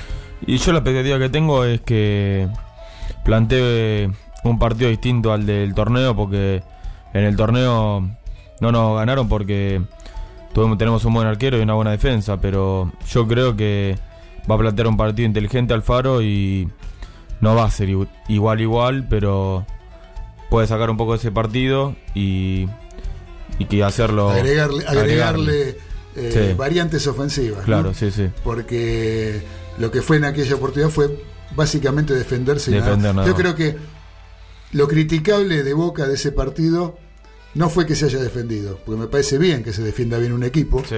es importante. Sí, sí, El tema es qué hacemos cuando recuperamos la pelota, claro. ¿no? Y si es patear para arriba a ver si la pesca alguno, Va a estar difícil. ahí va a estar difícil, ¿no? Eh, por el lado de River, eh, todavía no están confirmados los equipos, todavía no- si bien una, una base ya se sabe que existe Sí. de los equipos, eh, yo creo que dentro de las expectativas, este es el primer clásico importante, si bien estuvo el del campeonato, que todos los clásicos son importantes, inclusive siempre digo, hasta los del campeonato de verano son importantes, Sí. pero eh, después de la final de Madrid, yo creo que este que viene, el partido que viene mañana, Es más importante. es el más importante Eh, y después la revancha será, segu- seguramente la superará en expectativa a este, ya con el resultado opuesto de lo que ocurra mañana en la cancha de River. Claro. Eh, River no está en su mejor momento. River juega bien, vamos a decir las cosas como son. Pero River está teniendo una carencia importante que es la Es la- generación de volumen de juego en ofensiva. Sí, los delanteros. Claro, eh, y lo que te decía en un principio cuando empezamos a hablar en el programa, yo creo que eh, River está adoleciendo, no solamente que no concreta, sino Mm. que le está costando generar situaciones de riesgo. Sí. Y si bien vos decías lo de Boca, eh, em, esperabas que no repitiera o repitiera una parte de lo que Sí. hizo en el último clásico, yo te digo que si Boca hizo lo que hizo, también porque River se lo permitió hacer. Claro. O sea, eh, River no tuvo las variantes ofensivas como para superar ese entramado defensivo que planteó Boca Sí. en ese partido. Ahora, ningún partido es igual a otro. Cambian.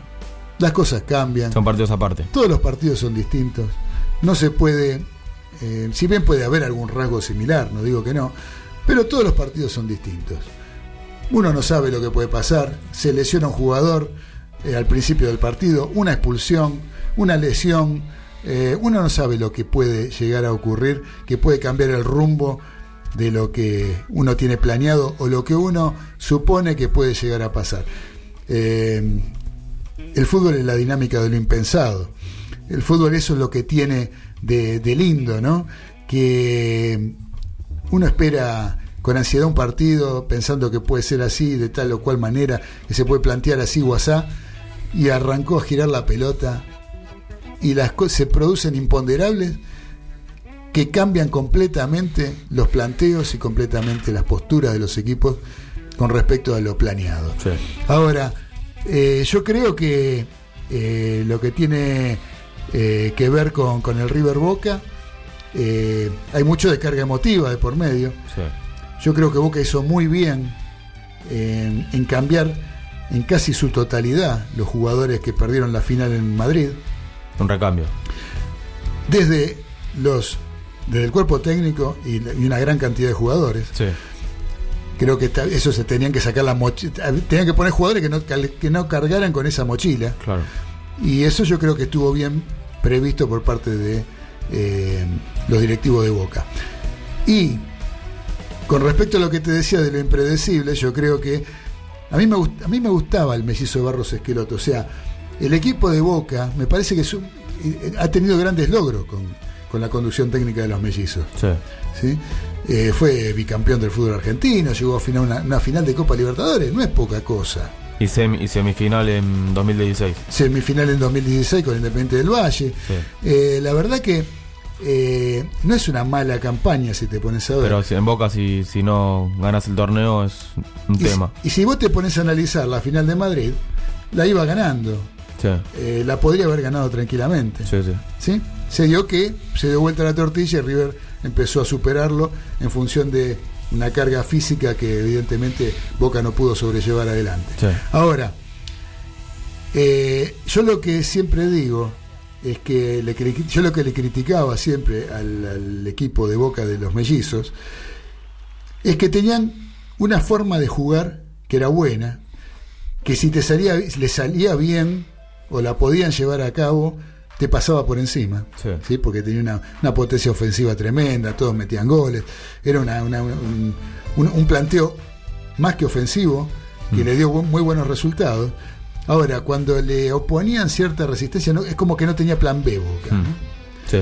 Eso lo, eh, le cambiaban sobre la marcha y no sabían qué hacer.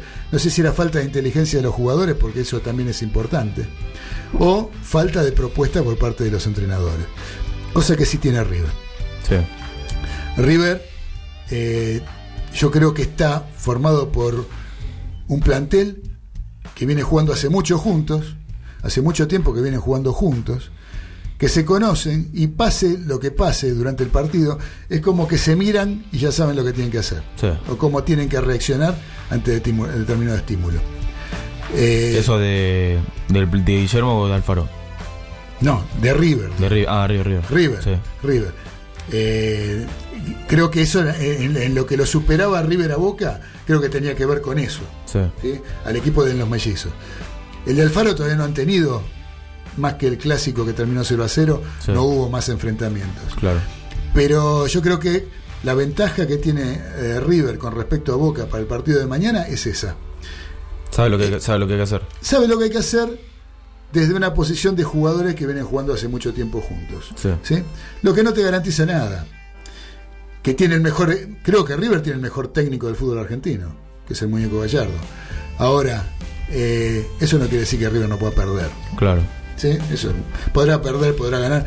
Ahora uno sabe a qué va River, sabe que no va a hacer papelones y que va a plantearlo de la manera inteligente que tiene como, como estrategia Gallardo. Sí. ¿no?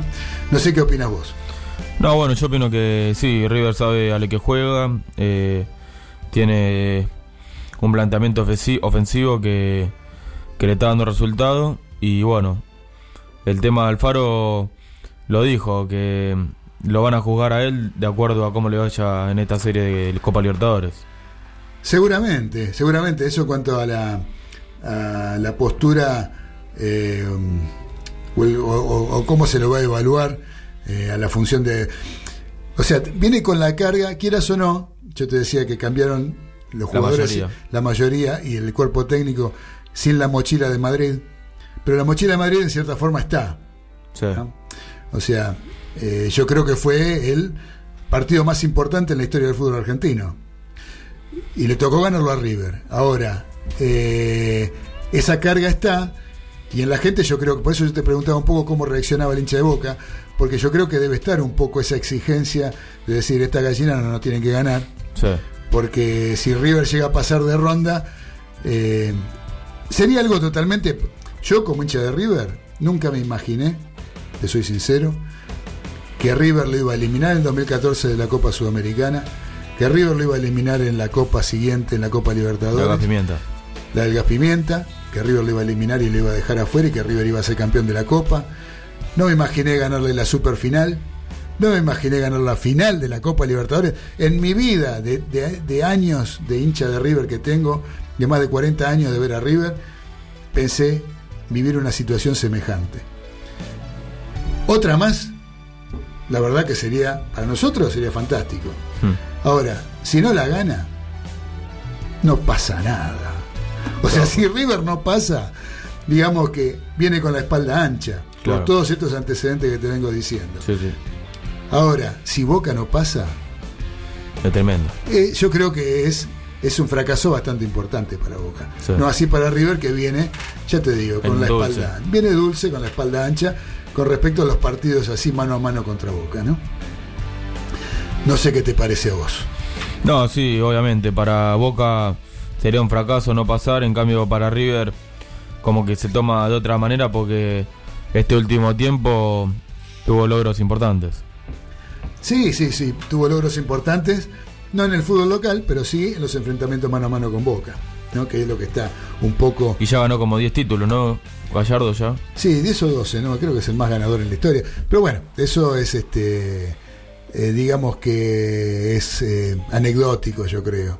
Pero lo que sí es importante es este lo que yo te digo, que uno sufrió el descenso, Sí. uno lo ve- estaba eh, jugando el Nacional B, viendo cómo no se podía hacer un gol a, a Madryn, a, a Brown de Madryn en la cancha de River, Sí. sufriendo eso, mientras Boca salía campeón. Y en ese momento uno se siente en el fondo del mar y dice, eh, no creo que River vuelva a ser lo que fue en alguna instancia. Y no solo fue lo que fue en la historia, sino que superó todo lo pensado. Entonces, este, la verdad que el otro día un amigo me decía, acordate cómo estábamos los hinchas de River antes de la final de la Copa Libertadores del año pasado. De la ansiedad que teníamos, los nervios que Hoy estamos tranquilos, hoy, es, hoy estamos eh, serenos, hoy estamos eh, no por la seguridad de ganar, sino que sabiendo que si no gana, no pasa nada. ¿sí? Claro. No pasa nada. En realidad, no es que no pase nada, eh, pasa. Es- es grave que pero vos. digamos que no, no, no, nadie se va a suicidar por esto, ¿sí? por perder con Por el en descenso, algunos sí. y sí, el descenso fue tremendo. Fue tremendo. El descenso fue trágico, fue tremendo. Fue tremendo. Este, pero bueno, lo que vino después, la verdad que fue eh, más que auspicioso, más que eh, sentirse con una gran alegría eh, para todos los hinchas de River que en- nunca pensamos que, que se podía volver a dar o dar toda esta situación. Sí. Así que bueno, tenemos que ir a un corte, tenemos Dale. que ir a una pausa, ¿sí? Pero primero vamos a escuchar un poquito un temita. Dijimos eh, blues, dijimos rock urbano, vamos a escuchar a Manal, ¿sí? Una banda de las pioneras del rock argentino. Seguramente que Diego de Golney estará insultando hasta en arameo. Pero de todas maneras lo vamos a pasar igual porque a Liana le gusta, porque a Ezequiel le gusta y a mí me gusta. Entonces vamos a escuchar a la banda Manal eh, con el tema Avenida Rivadavia. Dale, Liana.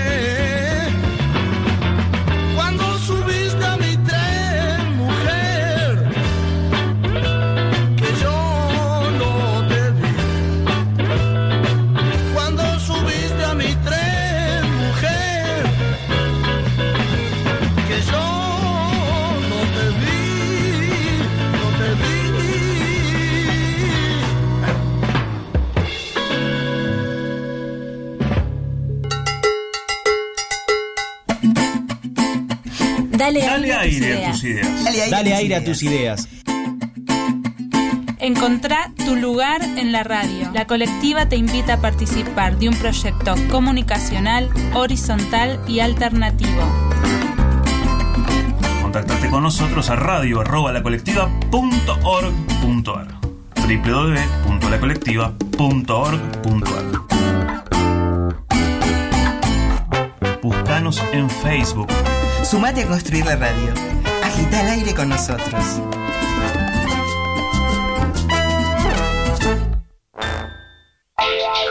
¿Estás escuchando? La colectiva. 102.5.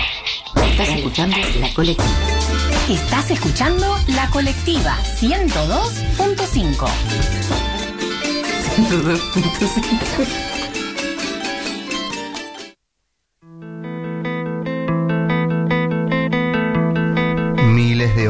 ensayo, cientos de mensajes en WhatsApp, domingos sin descanso, todo sea por grabar. Somos una banda, el programa que entiende el largo camino de llegar al disco. Martes y jueves a las 13 por la colectiva.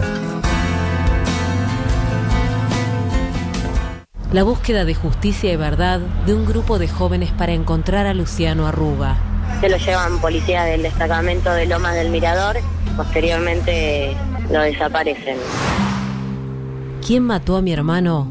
Sigue sin respuesta. Soy una persona y me merezco que me respondan. ¿Quién mató a mi hermano? Una película de Ana Fraile y Lucas Scavino, próximamente en cines.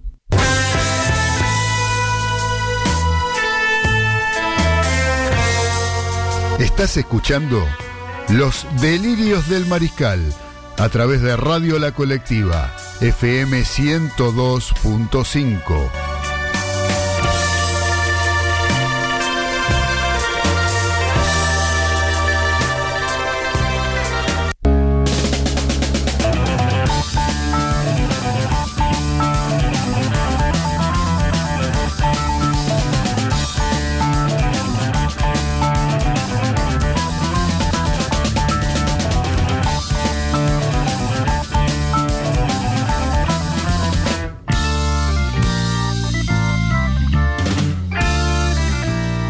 Continuamos en los delirios del mariscal a través de la colectiva FM 102.5 www.lacolectiva.org.ar ¿sí? para estar en contacto con todo el mundo a través de internet y nuestras redes sociales. No te olvides que tenemos Instagram y tenemos Facebook, la colectiva radio y los delirios del mariscal.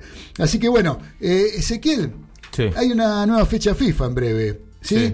Eh, vamos a tener, como- primero que nada, decime cómo va Central Córdoba, Santiago del Estero y Godoy Cruz. ¿Cómo está ese partido? Siguen 0 a 0 a los 29 del segundo tiempo. 29 de segundo tiempo, 0 a 0.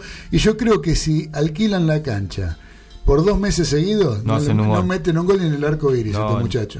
¿Eh? Así que bueno, es una cosa impresentable. Como siempre digo, no, no, no, no hay calidad, son equipos de, ascenso. Sí. Para eso son equipos de ascenso. Estos dos son equipos de ascenso.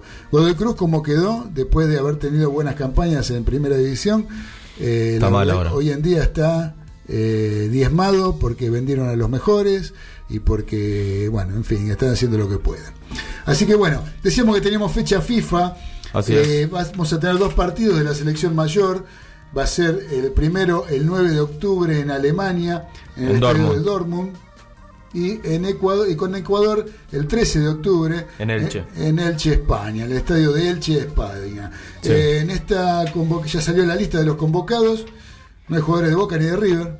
Por las semifinales. Exactamente, por la semifinal de Copa Libertadores de América. Y digamos que, o sea, no van a estar convocados ni Franco Armani, ni Esteban Andrada, ni Ezequiel Palacios, ni Gonzalo Montiel, ni Lucas Martínez Cuarta, ni Alexis McAllister. Eh, todos están con la cabeza puesta en la serie que tienen por delante. ¿no? Sí. Eh, después llama la atención también la poca presencia de los históricos, porque son cinco los históricos en total. Agüero.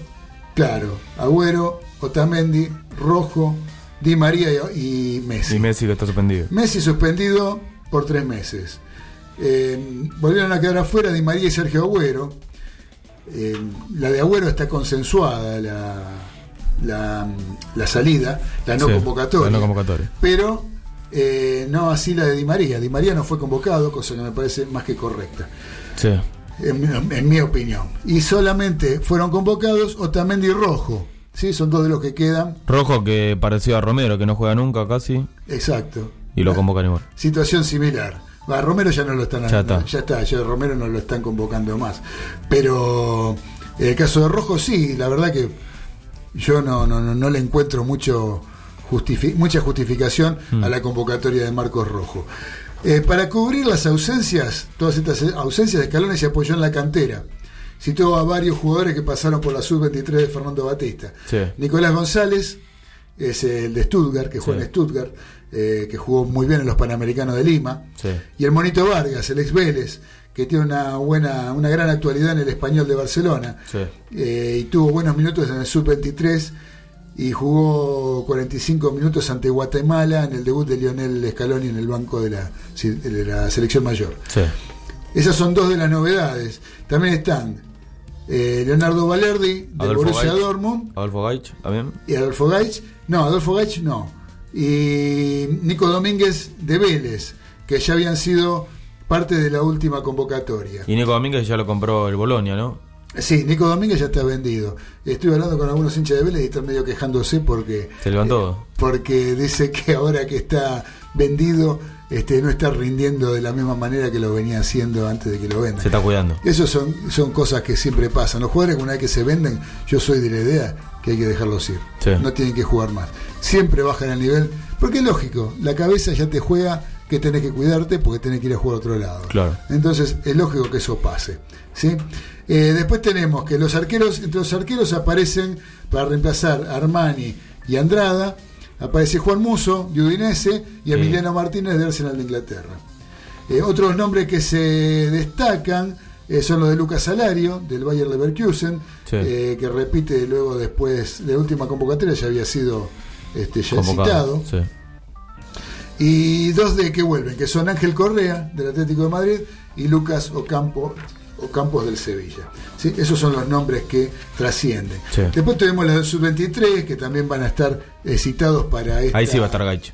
Ahí sí, ahí sí, Gaich está en la sub-23, eh, está Peano de Unión de Santa Fe, eh, Lisandro Martínez del Ajax Del de. Holanda, Marco Senesi, ¿sí? De en Feyenoord. sub-23, en Feyenoord, Lucas Rodríguez del DC, United, Valentín Castellano, Nehuen Pérez, Cristian Romero, Santiago Colombato, Fausto Vera, Jerónimo Cachiabue, de buen presente, no sé si está convocado, El de no sé si va a poder jugar porque se lesionó el otro día Sí. en la cancha de Boca.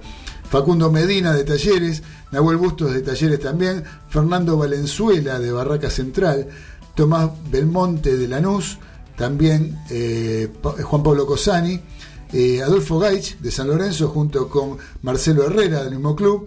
De Vélez tenemos tres jugadores, Lucas Robertoni, Hernán de la Fuerte, de la Fuente, perdón, y Francisco Ortega, y tres de Banfield, que son Facundo Cambeses, Claudio Bravo y Agustín Ursi. Sí, todos esos son los jugadores que están eh, convocados por Bocha Batista para eh, jugar en la fecha FIFA, eh, que van a ser los partidos que eh, dos amistosos ante su similar sub-23 de México, el 9 de octubre en Juárez y el 14 en Pachuca. ¿sí? Sí. Eso es lo que va a jugar el sub-23. Ahora, yo con respecto a la selección argentina, lo que quiero decir más que nada es un poco repetir lo que digo siempre. Eh, con respecto a que, sinceramente, yo no creo que Lionel Scaloni sea la persona que esté en Idónea. condiciones idónea, idónea, capacitada como para conducir los destinos de la selección argentina. Sí.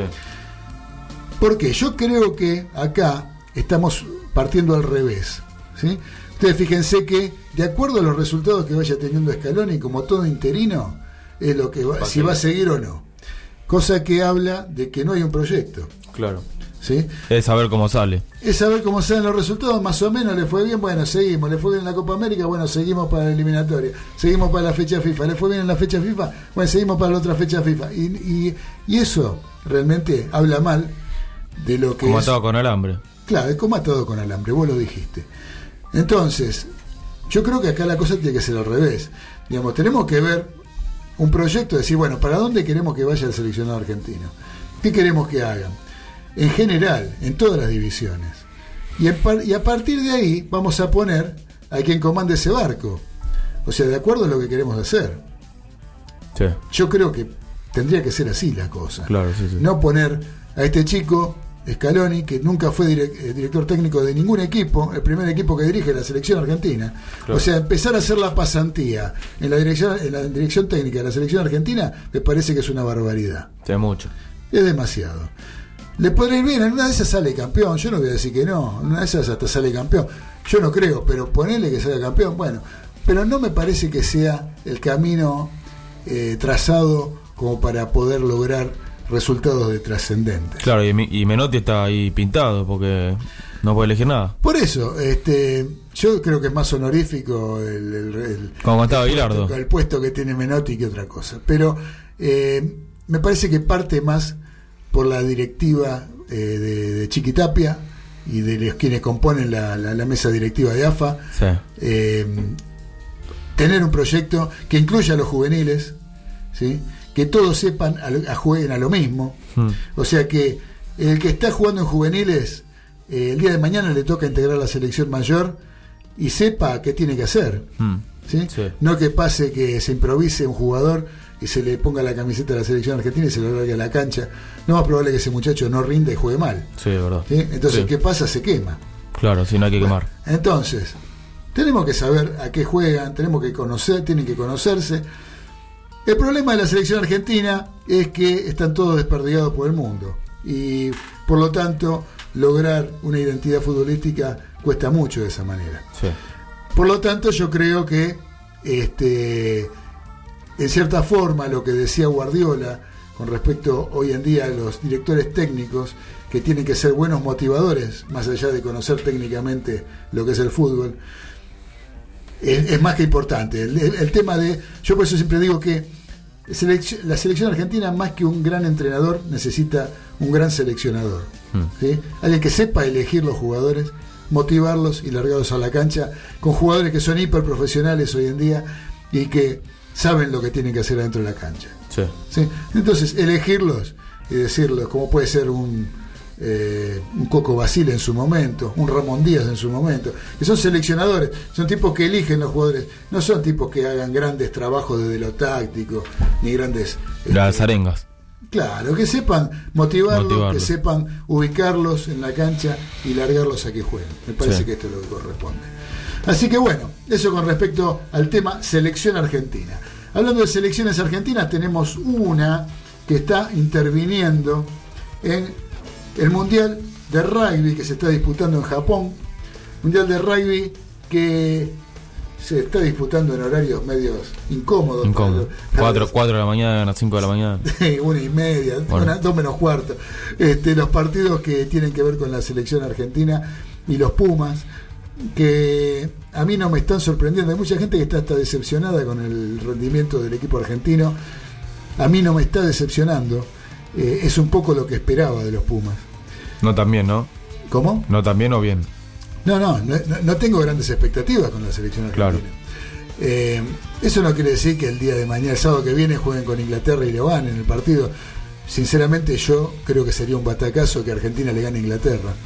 Inglaterra, que es uno de los candidatos a ser campeón del mundo, que está en condiciones de disputarle la final a los All Blacks en punta, o sea, lo puede hacer tranquilamente. Eh, lo vi jugar a Inglaterra. Inglaterra es un equipo muy sobrio. Inglaterra es un equipo que no va a salir jugando de dentro de su ingol. Eh, en su campo prácticamente que no juega. Es un equipo que si tiene un scrum a favor dentro de su campo, eh, va a forzar el penal con el scrum para poder patear e ir a jugar al campo rival. Eh, juegan con el pie, no tienen muchas vueltas, sólido en defensa, taclean todo y con virtudes técnicas que realmente hacen que sean uno de los mejores equipos del mundo en este momento. Con tres equipos, va un equipo argentino que jugó hasta ahora un muy mal primer tiempo contra Francia en el primer partido. Mejoró en el segundo, pero no le alcanzó para, le alcanzó para dar vuelta al partido en un momento por un punto y después lo termina perdiendo por un drop. Eh, la verdad que el tema de los Pumas es decepcionante en cuanto a eh, la postura defensiva que, que bien se supo manejar eh, en Jaguares, eh, que son los mismos jugadores prácticamente, con algunos refuerzos de jugadores que están jugando en Europa. Y Jaguares había logrado una identidad que este cuando hay un gol, Ezequiel, gol de quién? Gol de Central Córdoba de, de Santiago del Estero. Mirá vos. Con este triunfo se va a encaramar bien con el promedio. Sí, ¿no? sí, sube, Este, sube. Y, este, y el técnico que estaba ahí tecleando en cuanto a su continuidad seguramente va a, a seguir. El gol fue, fue de Galeano. De Galeano, ¿cuántos minutos?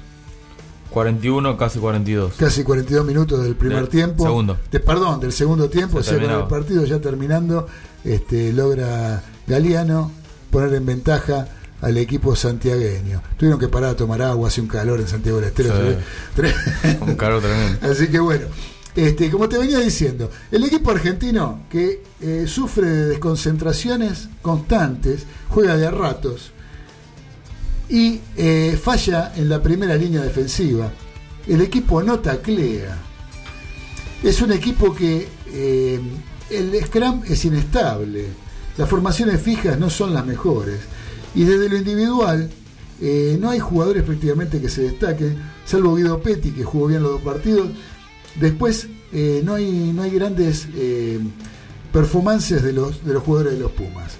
Eso hace que en lo colectivo el equipo esté fallando, que el, el es el juego colectivo por excelencia, es el equipo, el, el juego de equipo por excelencia.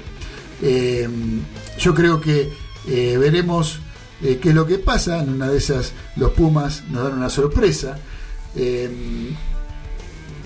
Eh, lo que tiene que ver con el equipo de.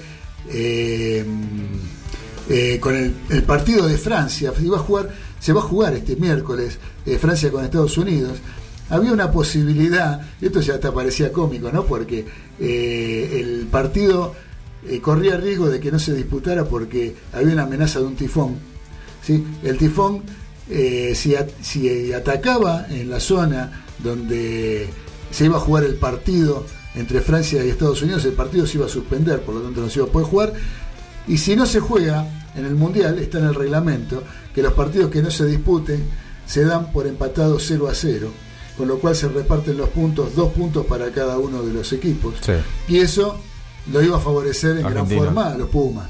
Ahora, aparentemente se disipó esa posibilidad, el tifón se fue para otro lado, bajó en intensidad y se va para otra parte de Japón, por lo tanto el partido se va a jugar. Eh, y seguramente Francia eh, va a tener un triunfo contra Estados Unidos, que es un equipo eh, de segundo orden en el mundo. Vos sabés que hay mensajes, por ejemplo, Robert de Long Island. Nos está escuchando, querido Robert, dice, ¿cuánta razón en lo que decís? Argentina merece más respeto. Tiene que haber un plan a futuro, nada en contra del entrenador interino, no es su culpa. Se empieza desde abajo, totalmente de acuerdo.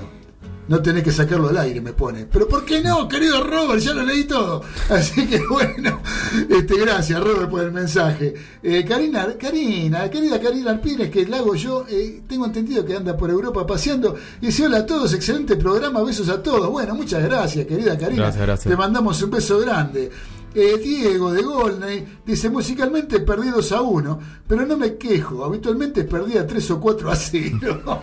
o sea que bueno, hubo este, un, gol que metió acá, querido, que metimos un gol a favor de el querido Diego de Golney. Bueno, eso con respecto al Mundial, Argentina yo creo que está comprometido, está más afuera que adentro del Mundial.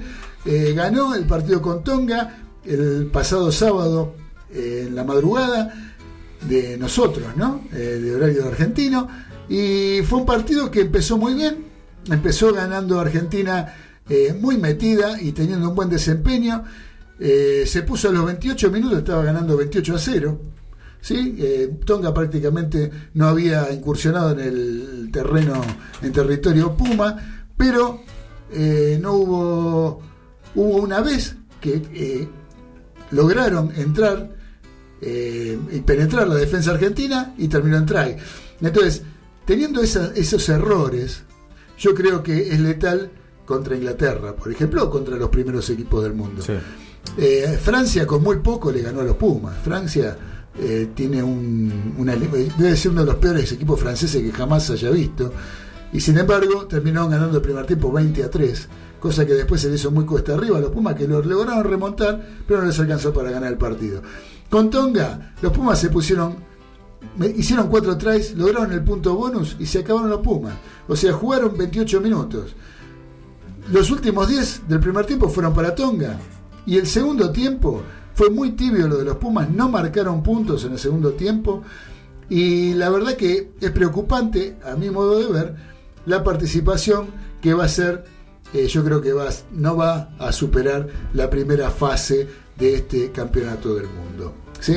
Ya estamos, vos fijate, ¿no? Ya se nos va el tiempo, ya estamos casi Vuela, termi- vuela, el tiempo vuela. eh, terminando el, el programa.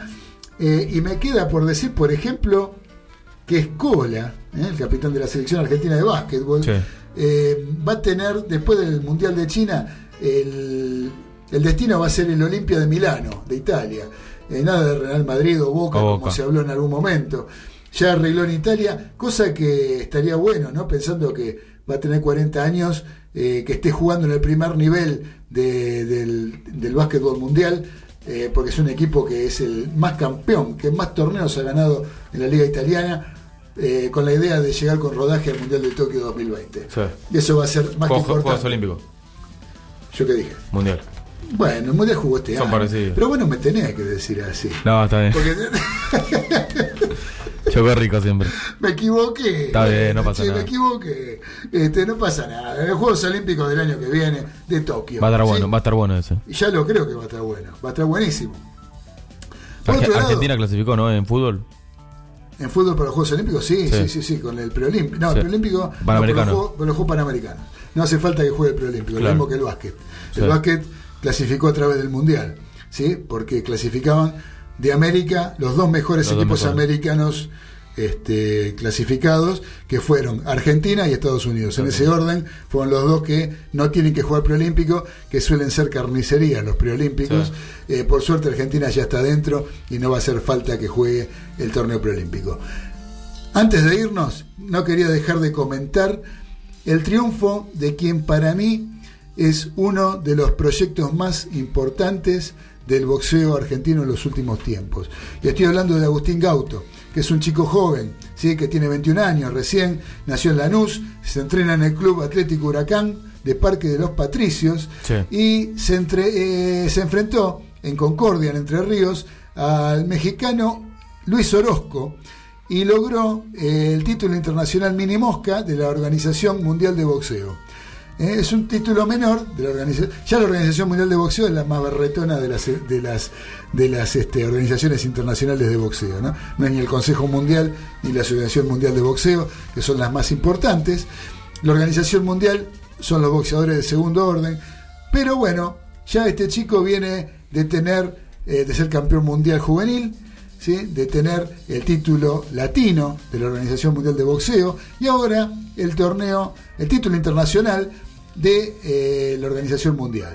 ¿sí? Fue un triunfo por eh, fallo unánime con tarjetas de 98-91, 97-92 y 97-91. Eh, así que bueno, tiene un palmarés de 13 triunfos, con 8 knockouts sin empates ni derrotas. Y Orozco, que nació en Guadalajara, quedó con una foja de 12-2-1, o sea, 12 ganadas, 2 perdidas y una empatada con 8 knockouts también.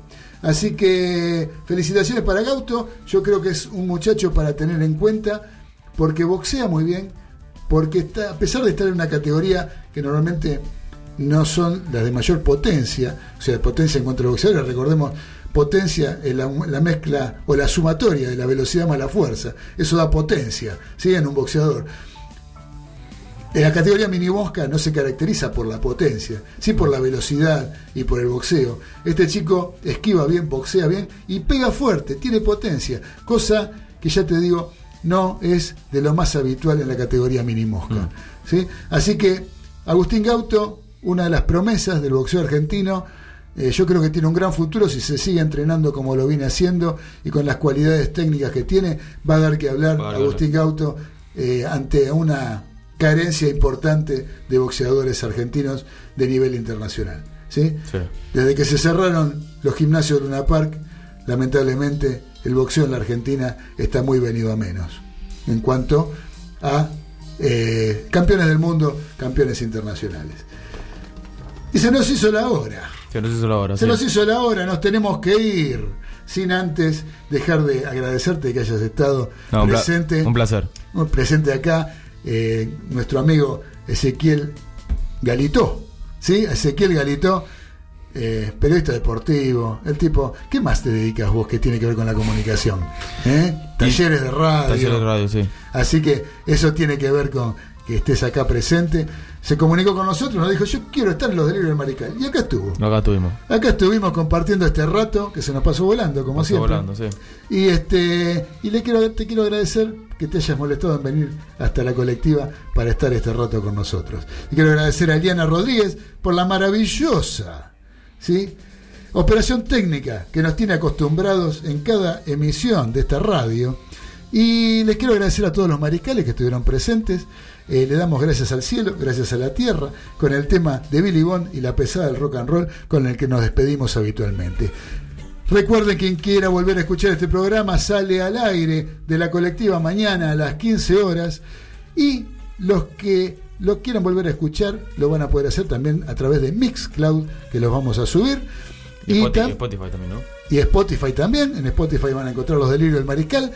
Y si no, en vivo nos encontraremos el próximo lunes, ya con, con- para comentar un poco lo que fue la primera semifinal de Copa Libertadores, a las 19 horas. ¿Por dónde? Por la colectiva, FM 102.5, www.lacolectiva.org.ar, donde nos encontramos todos los lunes para comentar la actualidad del deporte en general y el mejor rock argentino. Abrazo de gol para todos. Abrazo Chau. de gol.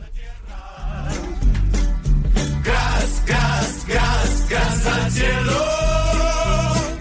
Gas, gas, gas, gas a la tierra.